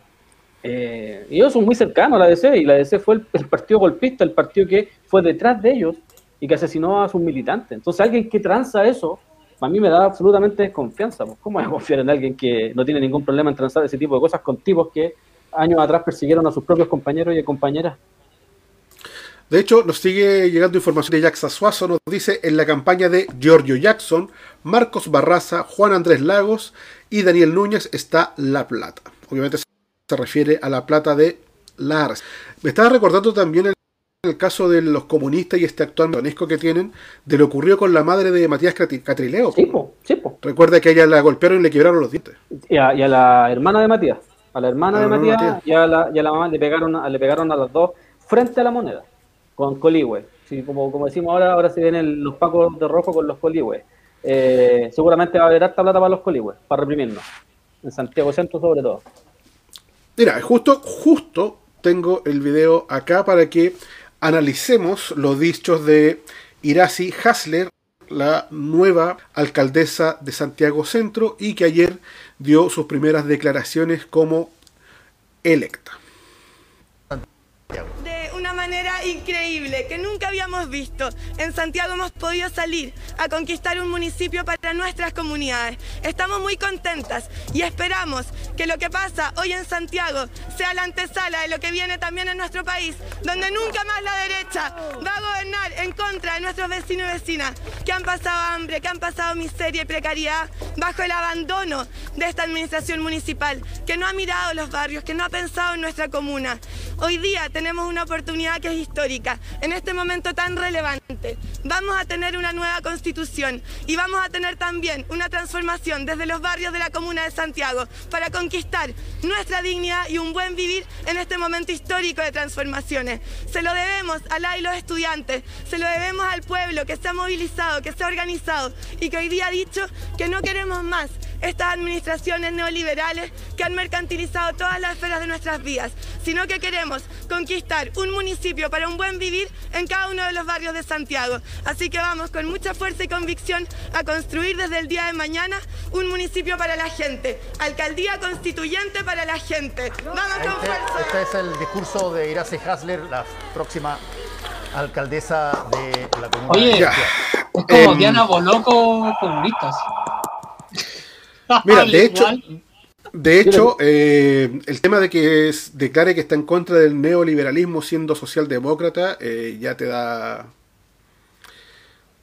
No sé. Oye, ¿en, cómo- qué momento el, PC pasó de ser anticapitalista a ser antineoliberal nomás?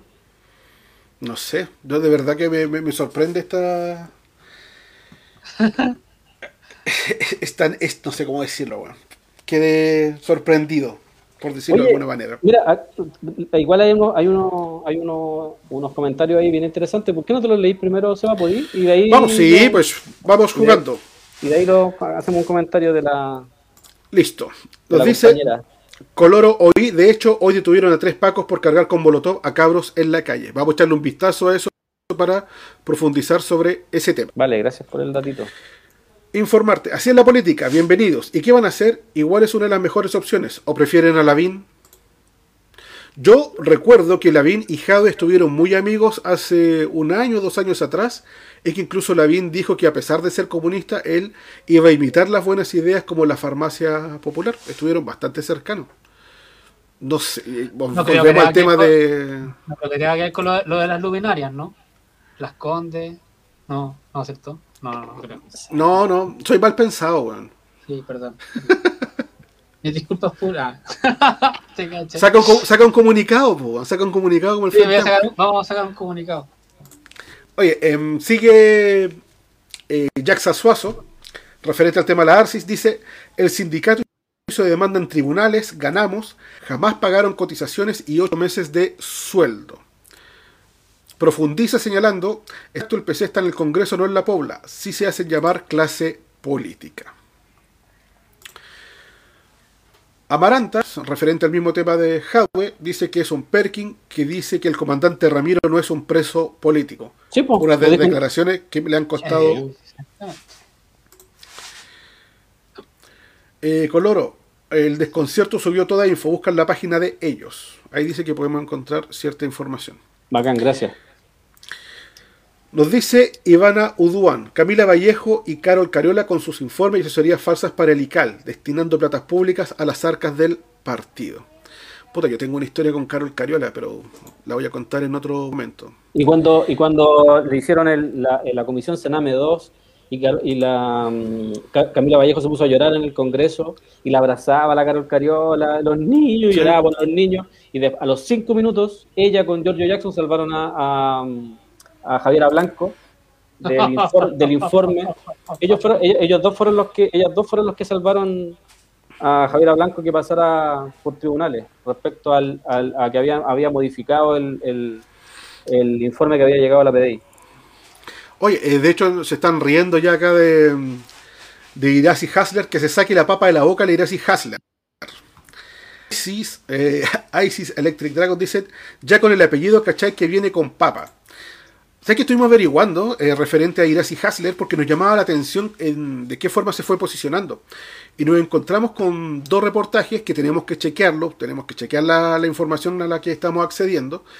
Y nos dicen que el patrimonio de esta chica es inconmensurable. Estamos hablando de una chica que no es simplemente de pueblo, sino que a partir de los eh, que están entregando en estos reportajes, sería dueña de una cuantiosa fortuna. Así que no estamos hablando de alguien realmente aparecida, sino de alguien que tiene eh, ciertos nexos, incluso con el, este señor que dice tener apellido sutil, pero de sutil no tiene nada.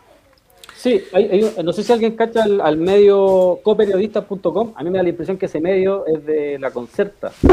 Eh, y que ese medio además viene de... eh, porque apareció como dos o tres días antes de las elecciones. Pero nosotros, yo por lo menos estuve chequeando la información y la información es real. Hay papeles, hay documentos que ella, eh, ella, ella y su familia son socios de Juan Sutil. A ese nivel, no es que sean, no, son socios de Juan Sutil. Una empresa de fruta. mira, ahí está, ahí lo, de- ahí lo dejé. Ahí lo dejé por si acaso el tío Profe Smith o el, lo puede Yo lo, yo lo tiro. Ahí lo puede tirar ahí para que la gente lo vea y ahí la gente determine si es real o no es real. Pero está ahí, el, el- documento salió y, la verdad es que yo quedé para adentro, porque además yo no sé de dónde vienen, insisto, yo no sé de dónde vienen muchos candidatos. No, a mí me... O sea, la Iraci era concejala de Santiago, de Santiago Centro. Pero no sé cuál es su trabajo, no, no, no cacho. Ahí está para los que... No sé si lo pueden ver. La otra gente puede ver los comentarios, ¿no? Sí. Sí, sí, Ah, pues, se puede acceder al comentario, sí. Ya, ahí está, por si acaso. Lo colocó el, el Seba. Ya, vamos siguiendo con los comentarios. Nos dice Mr. Chalo. eh, ya, pero respondan la pregunta. Oh, ¿Quién, quién, quién, qué- cuál pregunta? Eso estoy tratando de recordar. ¿Quién, quién dije? ¿Qué- qué Eh, Mr. Chalo decía eso. Respondan la pregunta. Chuta, no la vi. Eh, yo tampoco, parciales. Ya, pero que estén de acuerdo en las farmacias, por ejemplo, no es algo malo. Ahora que se empieza a arreglar con weas distintos. Y lo que termina pasando siempre. No, pero es que hay un problema, po. hay un problema con las farmacias populares. El problema es que, ya si bien es cierto, la- las farmacias no ganan todo lo que están ganando, porque es grosero lo que están ganando. Entonces, en vez de ganar mil por, un, por una aspirina, se van a ganar 500. ¿cachai? Y esa es la lógica que no nos sirve a nosotros, porque sigue quedando en manos el negocio de, la, de, la, de los laboratorios y de las empresas. Están por sobre el Estado, ¿cachai? Y en algún momento los buenos te pueden decir, ya, está lleno de farmacias populares, ah, ya, volvamos a las utilidades. ¿Y cómo te vas a dar cuenta cuando te, devuelvan a tener las mismas utilidades, cuando te estén cobrando lo mismo? ¿Cachai? Se pueden coludir incluso de nuevo, porque le, le entregando el negocio de la salud a ellos. Entonces, claro, te funciona hoy día porque en un, en un puro sector o en un par de sectores, ¿cachai? Pero el día que se pongan, por ejemplo, que ya, ¿sabes qué? Queremos sacar a todas las farmacias a los conglomerados, te van a dejar la cagada también, ¿cachai? Mira, ahí nos sigue entregando datos. Jack Suazo nos dice: Irasi fue secretaria de la FECH, pero ojo, la plata es del papá. Ah, ya. No- qué, no bueno, sea- qué bueno que aclararon, porque no, no, no, no había duda ahí. Ya, gracias. No hacía las fiestas. ¿Cómo ¿te acuerdas cómo era el buen, el buen que hacía las fiestas en la fecha? Que se gastaba la plata en fiestas de la fecha. Ah, no, no, si- no me acordás del nombre. Sé que siempre se me olvida el nombre de ese tipo, weón. Pero también ese buen es de Frente Amplio, ¿no? Sí. Es un economista, más encima economista, weón. Se gastó no sé cuánto, como 80 palos en una fiesta, weón. Mira, Nanchito agrega acá, me dijeron que está asociada a Max Haxler, relacionado con el rublo de la agroindustria. Exacto, y con Juan Sutil, amigo. Exacto, Nachito. Ese es. Eh, nos dice acá, eh, te queremos libre, no nos salen todos los comentarios. Sí, de Oye, hecho, lo, lo que, te- saludos lo que de pasa es que... Libre. Ella o ellos, ellas, eh, están siempre ahí posteando sobre Ramiro. Me parece que es como el nexo directo de Ramiro en Instagram. Saludos. Saludos también. Libertad al compa que con lo poco que alcanzó a decir en, ese día en Mentiras Verdaderas, dijo muchas más cosas lúcidas que todo el PC junto alguna vez. Exactamente.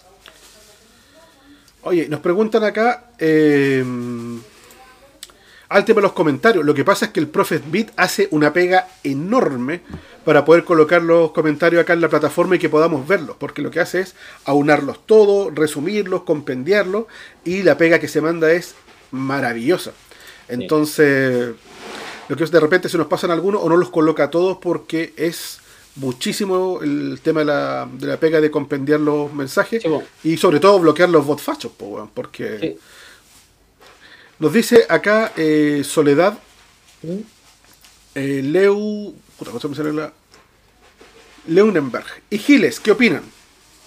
No, No sé si se refiere a nosotros como Giles o Ah, Giles por Pamela Giles, ¿no? Sí, Yo soy super Giles. bueno, eh, yo soy más. No, pero se refiere a, a Pamela Giles, yo creo. En Ren, ¿cachai que Pamela Giles no apareció hoy? Solamente le fueron a hacer una entrevista y cerró la puerta en la cara de un, de un periodista y en sus redes sociales no, no ha posteado nada desde anoche.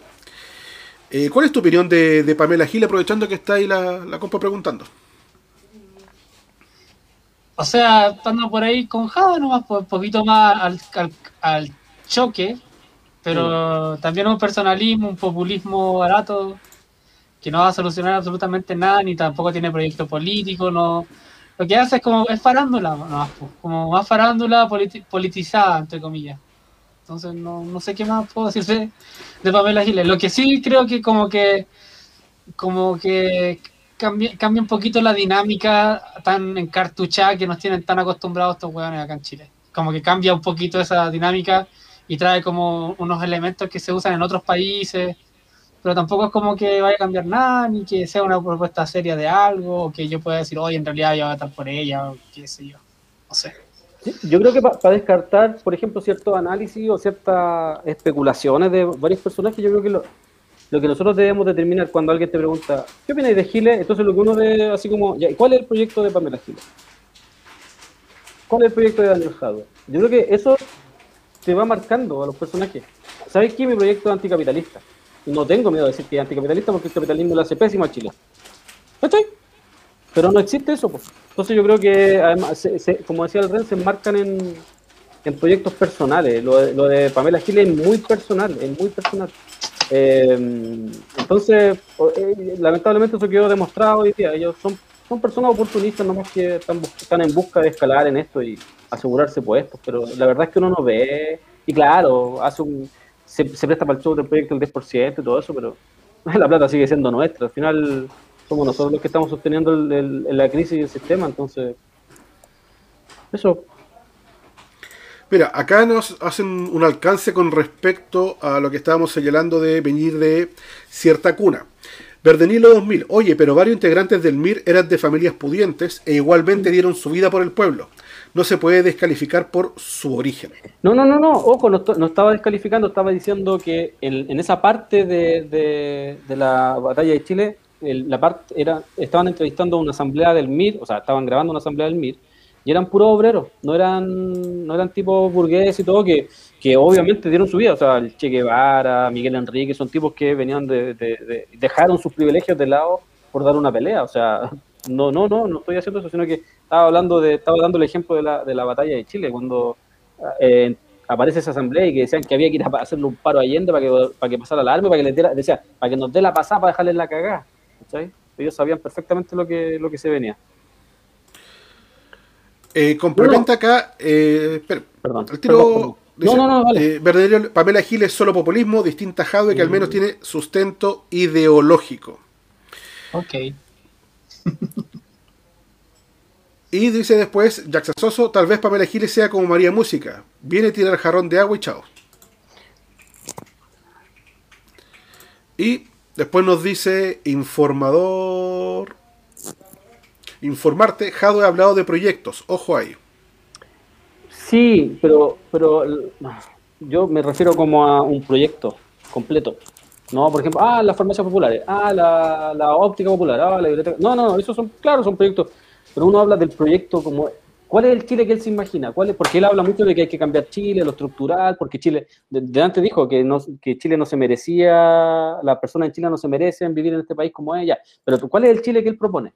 Y que no propone él solo, sino que me refiero, ¿sabéis qué? Nosotros hicimos una asamblea, por último con el PC y con otros más, y nosotros entendemos, y fuimos a las poblaciones y le preguntamos a la gente, y nosotros creemos que este es el Chile y de esta forma hay que construirlo. Eso no existe. Eso no existe. Y de esta forma vamos a defender, porque probablemente nos van a boicotear, porque yo creo que eso lo deben saber, pero más que seguro, ¿no?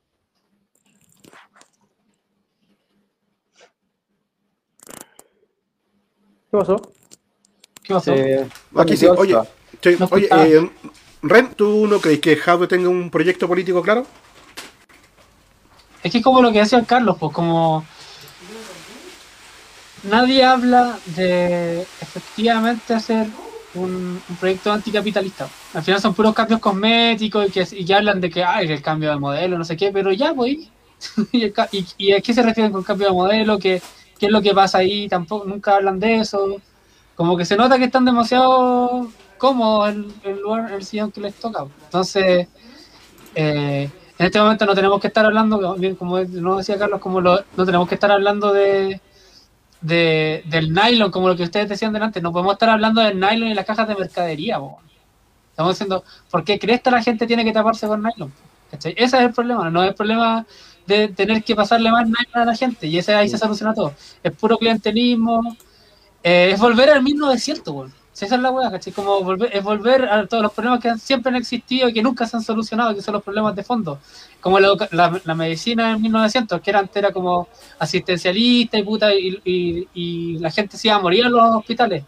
Bueno, ahora no, po, loco. ahora se puede, se puede prevenir, ¿cachai? Se puede tra- hacer tratamiento de enfermedades, pero eso es porque, porque hay que invertir en la weá, ¿cachai? No es como que sea de por osmosis y, y se va a acabar el sistema ni nada, ¿me entiendes? Como que a eso se refiere con proyecto, que tiene que ir más allá de decir ya, vamos a tener un vamos a tener eh, la farmacia popular o vamos a, a entregar más, el doble de raciones de comida en los colegios. Eso no es un proyecto, eso son medidas para parche, ¿cachai? Eh, nos dice acá también eh, Chris. Había un live stream del Ciudadano donde el profe Gabriel Salazar daba una perspectiva. Lo que pasa es que a Salazar lo han nombrado mucho durante esta última semana porque de todos, de todos, de todos, de todos los analistas políticos, politiqueros, eh, etcétera, etcétera, el que más, el único que ha estado medianamente cerca a asustarle algo es Salazar. Porque del resto, ¿qué podemos decir? O sea, todos los que aparecen en estos programas los días domingos, sea de Canal 13, Mega, TN, no tienen ni idea dónde tienen la raja, weón. Los, análisis son horribles, son espantosos, sus proyecciones no tienen ningún asidero, eh, sus propuestas eh, no tienen ninguna validez ideológica porque están directamente pagados por, por los empresarios, como ocurre con, como Gonzalo Miller, que recibió 125 millones de penta. Entonces estamos hablando de personas que no tienen ninguna credibilidad.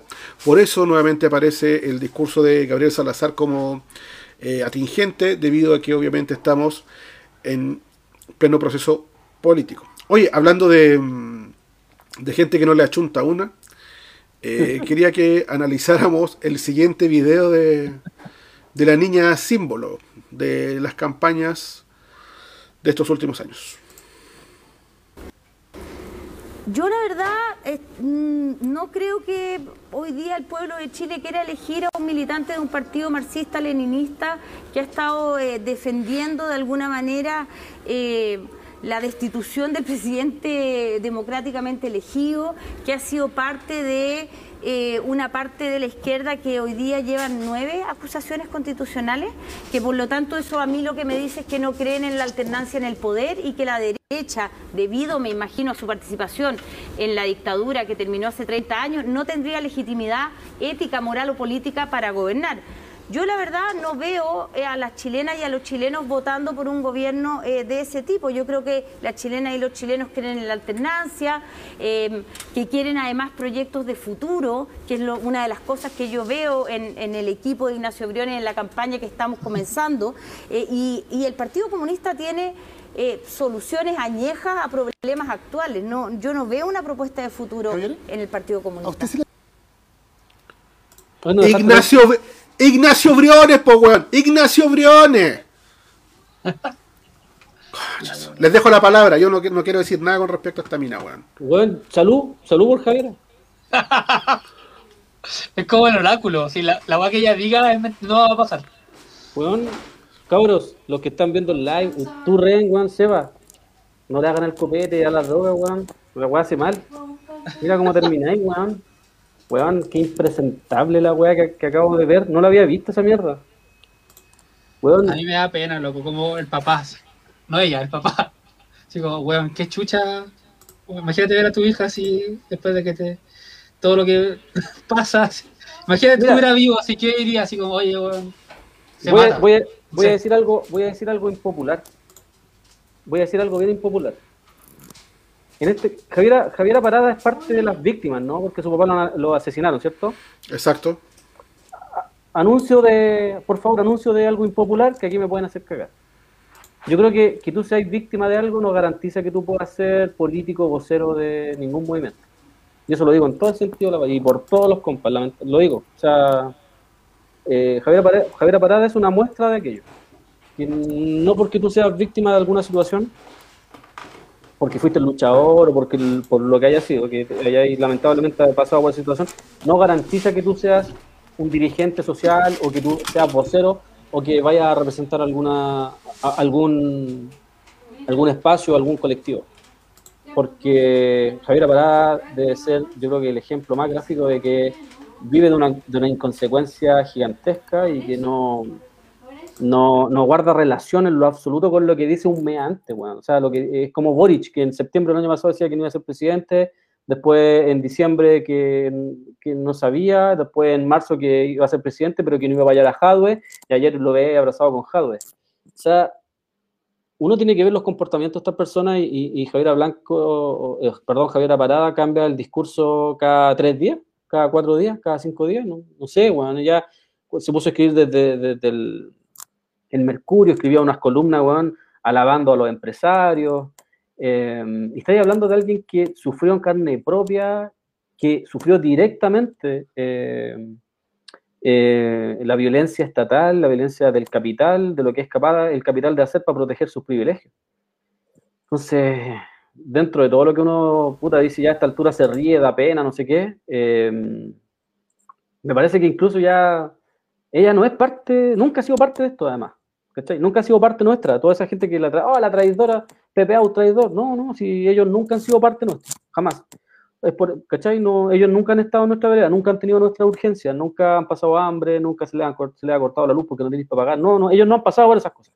¿cachai? Ellos vienen de otro estatus social y, además aspiran a otro estado, estrato social. Ellos tienen otra calidad de vida, viven en otro, se relacionan con otra gente, tienen contacto con otras personas y, y, esto de querer cambiar el modelo, de querer, de, querer tener un, mejor país para todos, eso, no, eso es falso. ¿cachai? A ellos les interesa mantener su rancho y que ojalá a los pobres, en vez de pegarle, puta, como lo decimos siempre nosotros, mil latigazos, ya cabros, hay que pegarle 900 nomás, ya no le peguen tanto, peguenle 900 latigazos para que se entienda que nosotros somos, somos, somos mejores, somos más conscientes, somos más bonitos. De hecho, mencionaba el tema de la, de la alternancia y creo que hacía alusión a que hemos tenido a Bachelet Piñera, Bachelet Piñera como parte de, de, los presidentes y que el tema de la alternancia también tiene que ver con eso y también con el tema de, de la paridad. Rentu decían que, que, te da pena y después te da rabia y después te da risa, como que en el caso de ella pasáis por, pasáis por todas las etapas, weón. En, como que en cinco minutos todas las emociones se, se te juntan, weón. No, o sea, no, ella no... no Jackson Suazo, eh, es de Briones. Ya salió de Blumen ya. Eh, o sea, ella como personaje, como. No sé, güey, la causa en realidad. No, no la conozco, no conozco a su, a su familia, así como. No, no, conozco a alguien que la conozca, como para decir, oye, pasa, pasa esto, pasa esto otro, pero. Pero me pongo en el lugar, como, lo, como decía recién, como, como que tu papá lo asesinaron así, de la forma que lo hicieron, y no fue como cualquier forma, más encima de gollados, y a qué onda. Y, y seguir con esa. con esa ceguera tan brutal es como medio enfermo también, creo. Entonces como que igual es triste, es como triste en ese sentido, pero ella igual no es triste porque la buena está, está usufructuando de todo eso, pues. Más encima usufructúa de la muerte del padre, porque al final está ahí por eso, no está ahí porque ella sea una gran lumbrera política o, o sea una gran filósofa o, o haya encontrado, no, la loca es hija de él y del papá que lo asesinaron y más encima ahora está en contra de los locos, a favor de los locos que lo asesinaron, o sea, es como no sé qué más puedo decir. Mira, mira el, ulti el, último punto de prensa cobró 25 millones, ¿cierto? Sí, po, y no hizo sí, nada. No hizo nada. Entonces, entonces lo que ella, lo, ella está detrás de las lucas. Po. Mira, acá alguien dice, eh, así como, eh, como, ¿por qué alguien no puede cambiar de opinión? No, pues si cualquier persona puede cambiar de opinión. El tema es que ella llegó ahí no por, por, por ser una, como decía el Ren, no por ser una lumbrera. Ella llegó ahí porque era hija de un, de un asesinado eh, político, de uno de los degollados, de uno de los casos emblemáticos de este país. Por eso ella está ahí. Y ella vendió mucho tiempo ese discurso. Y, de hecho era, era del, parte del Frente Amplio, fue parte de algunos partidos políticos. Y hoy día está en un sector político que no es inversamente, no es inversamente políticamente diferente, pero su discurso sí. ¿Cachai? Él habla de proteger a Piñera y Piñera es un violador de derechos humanos, eh, entonces eso no es pensar diferente, eso es hacer apología al terrorismo. ¿Cachai? Y cuando alguien hace apología al terrorismo, no está hablando, no está planteando una idea diferente, está planteando matar gente, ¿cachai? Está, está avalando, está, está eh, argumentando o está levantando un concepto respecto a que se mató gente y que eso no debe ser juzgado, porque eso es lo que, porque además la, las, las acusaciones constituyentes que estaban detrás de Piñera eran, lo estaban acusando de violador de los derechos humanos y ella está diciendo que eso no le parece. Entonces, ¿de qué democracia está hablando Javier Pará? Entonces, eh, yo insisto, como le decía el Ren, ella está lucrando con esta situación. Ella es parte, en general siempre ha sido parte de la derecha porque nunca ha sido una lumbrera además, como lo decían ustedes. Me parece asertivo ese comentario. Hay un punto básico en todo esto y tiene que ver con que uno tiene que tomar cierta distancia de cualquier persona que se alíe con violador a los derechos humanos. Independiente de donde tú vengas, ya sea tu cuna, tu familia, tus vínculos, etcétera, el del momento en que tú eh, pasas a ser parte de, de un grupo de violadores de derechos humanos, eh, ya quedas totalmente invalidado por un montón de cosas. Y no solamente en el presente, sino también de las cosas que vayan a pasar más adelante. Eh, ya no te hiciste responsable de tu pasado, ya lo enterraste, ya dejaste de lado todo eso. Y tu postura en estos momentos y tu visión de mundo es simplemente asegurar el bolsillo. Y contra eso ya no hay nada más que hacer. weón. Eh, es una persona que está absolutamente perdida. No, aquí no tiene que ver con cambiarse de ideología o cambiar de partido o cambiar de pensamiento.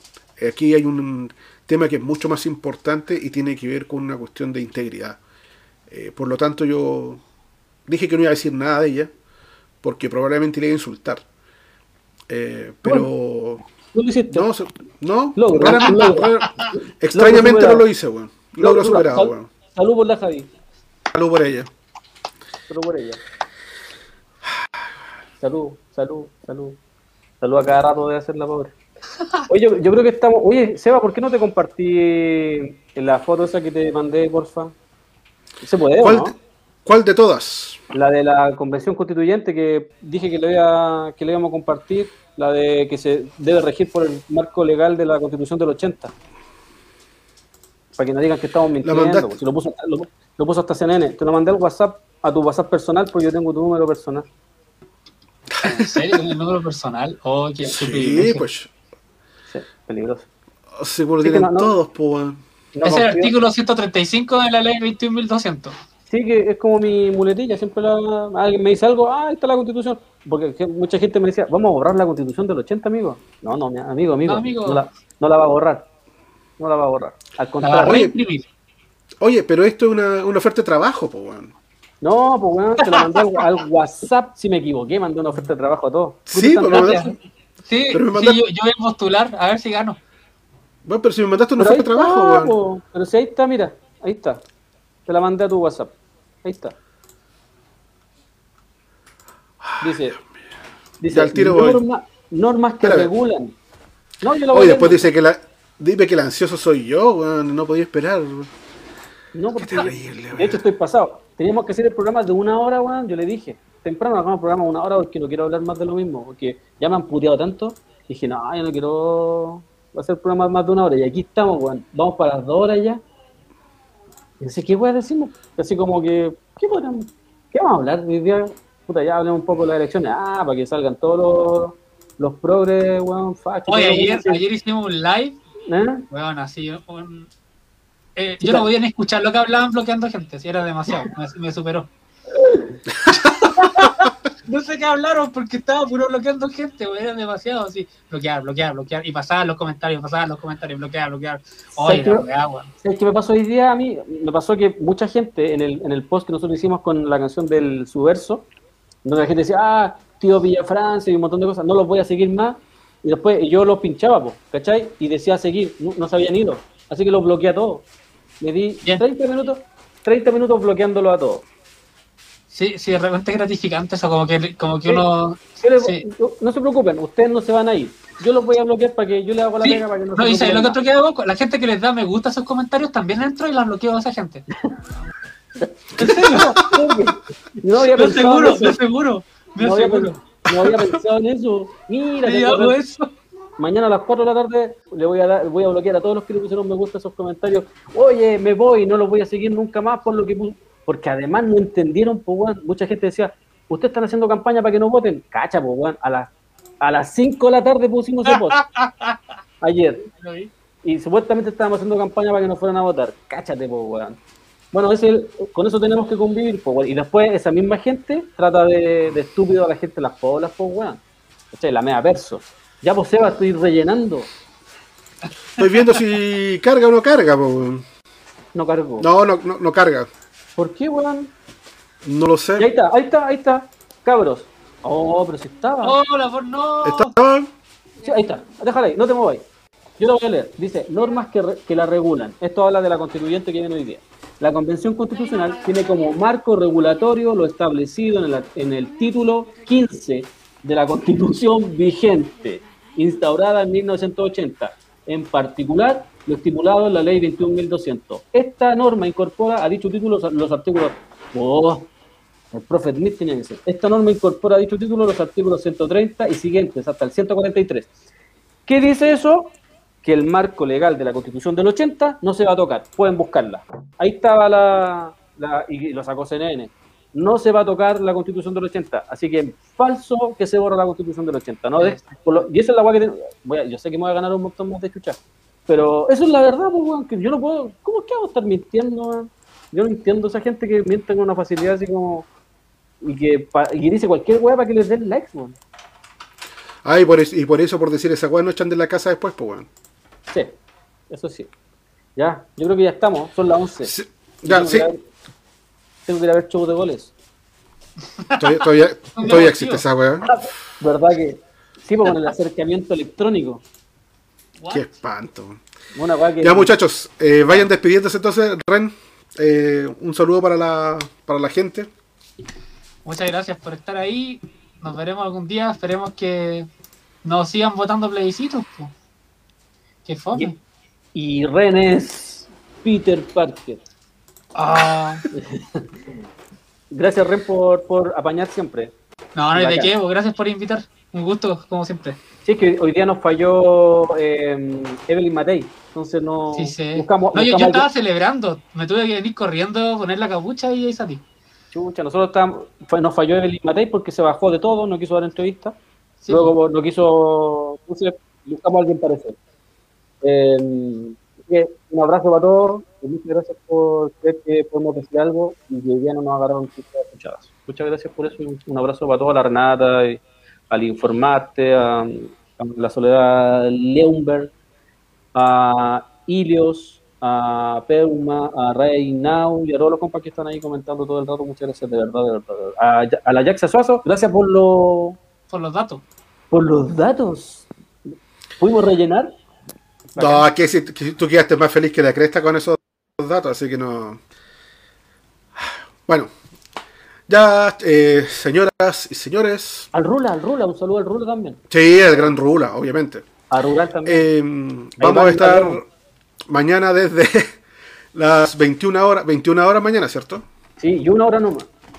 Porfa. Ah, Ah, no, pero mañana está, mañana está Inés, el Juaco y la. Y Amanda. Y la Amanda. Y Amanda. Así que mañana el programa entre- Son más entretenidos, son bonitos. nosotros- son más guapos, son más, son más guapos, sí. Es, lo, es lo que hay. Nosotros. Están encapuchados. Exacto. Sí, pues. De hecho, tendríamos que tomarlo como, par- como parte del proceso de andar encapuchado. weón. Bueno, sí, yo creo que en algún, yo creo que en algún momento deberíamos decir, hoy día en el programa de hoy día, el capucha se saca la capucha. ¿Quién es? Y, se, y, se, y se pone el traje de la tía Pikachu. Deberíamos hacer una wea así. No, es bacán la capucha porque cuando estoy bostezando todo el rato no se nota. De repente está muy fácil. Digo, oh, Saludos a Balco. oh. Saludos a Balco, No se- saludos a Laices, al Electric Dragon, bacán compa, a la Jackson Suazo, a la Cotu Gutiérrez, saludos a Valpo, a la Ivana Naudán. Caleta Mira, pero, ya, pero, pero mira cuando llevan a la cubillo, weón. Yo creo que detrás de esa capucha está Marcela Cubillo. ¿Tú creí?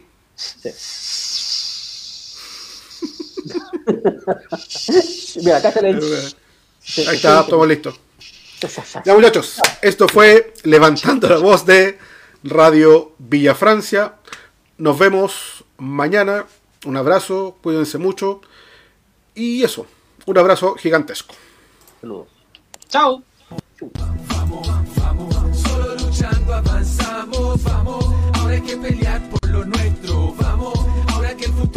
Aquí finaliza Levantando la Voz de Radio Villa Francia. Gracias por acompañarnos. Ese acuerdo no es nuestro, nadie acá lo firmó. Queríamos asamblea sin ninguna limitación soberana que decidiera todo lo que quiera, sin letra chica y que la ley la reescribiera entera. De esta traición solo salimos luchando. Los políticos de siempre hay que echarlos cagando. Lo que ganamos lo hemos ganado en la calle y si nunca la soltamos no nos va a parar nadie. Saben que ya que abrimos los ojos y nos encontramos. Saben que nunca más nos soltamos y que vamos hacia la vida digna que buscamos. Los ricos nunca nos dieron nada, ni siquiera en la pandemia nuestras vidas fueron valoradas, pero sobrevivimos como siempre lo hicimos, con la olla común y los vecinos unidos. Y es que cuando nos juntamos no hay nada imposible, somos el manso equipo, somos indefendibles. Y es simple, si estamos hablando de democracia, la asamblea territorial es donde más se avanza y arca no se transan nuestras demandas originales. Solo si estamos activos vamos a ver cambios reales. Salud, pensión, educación, salario decente, son los gritos que surgieron de las voces de la gente.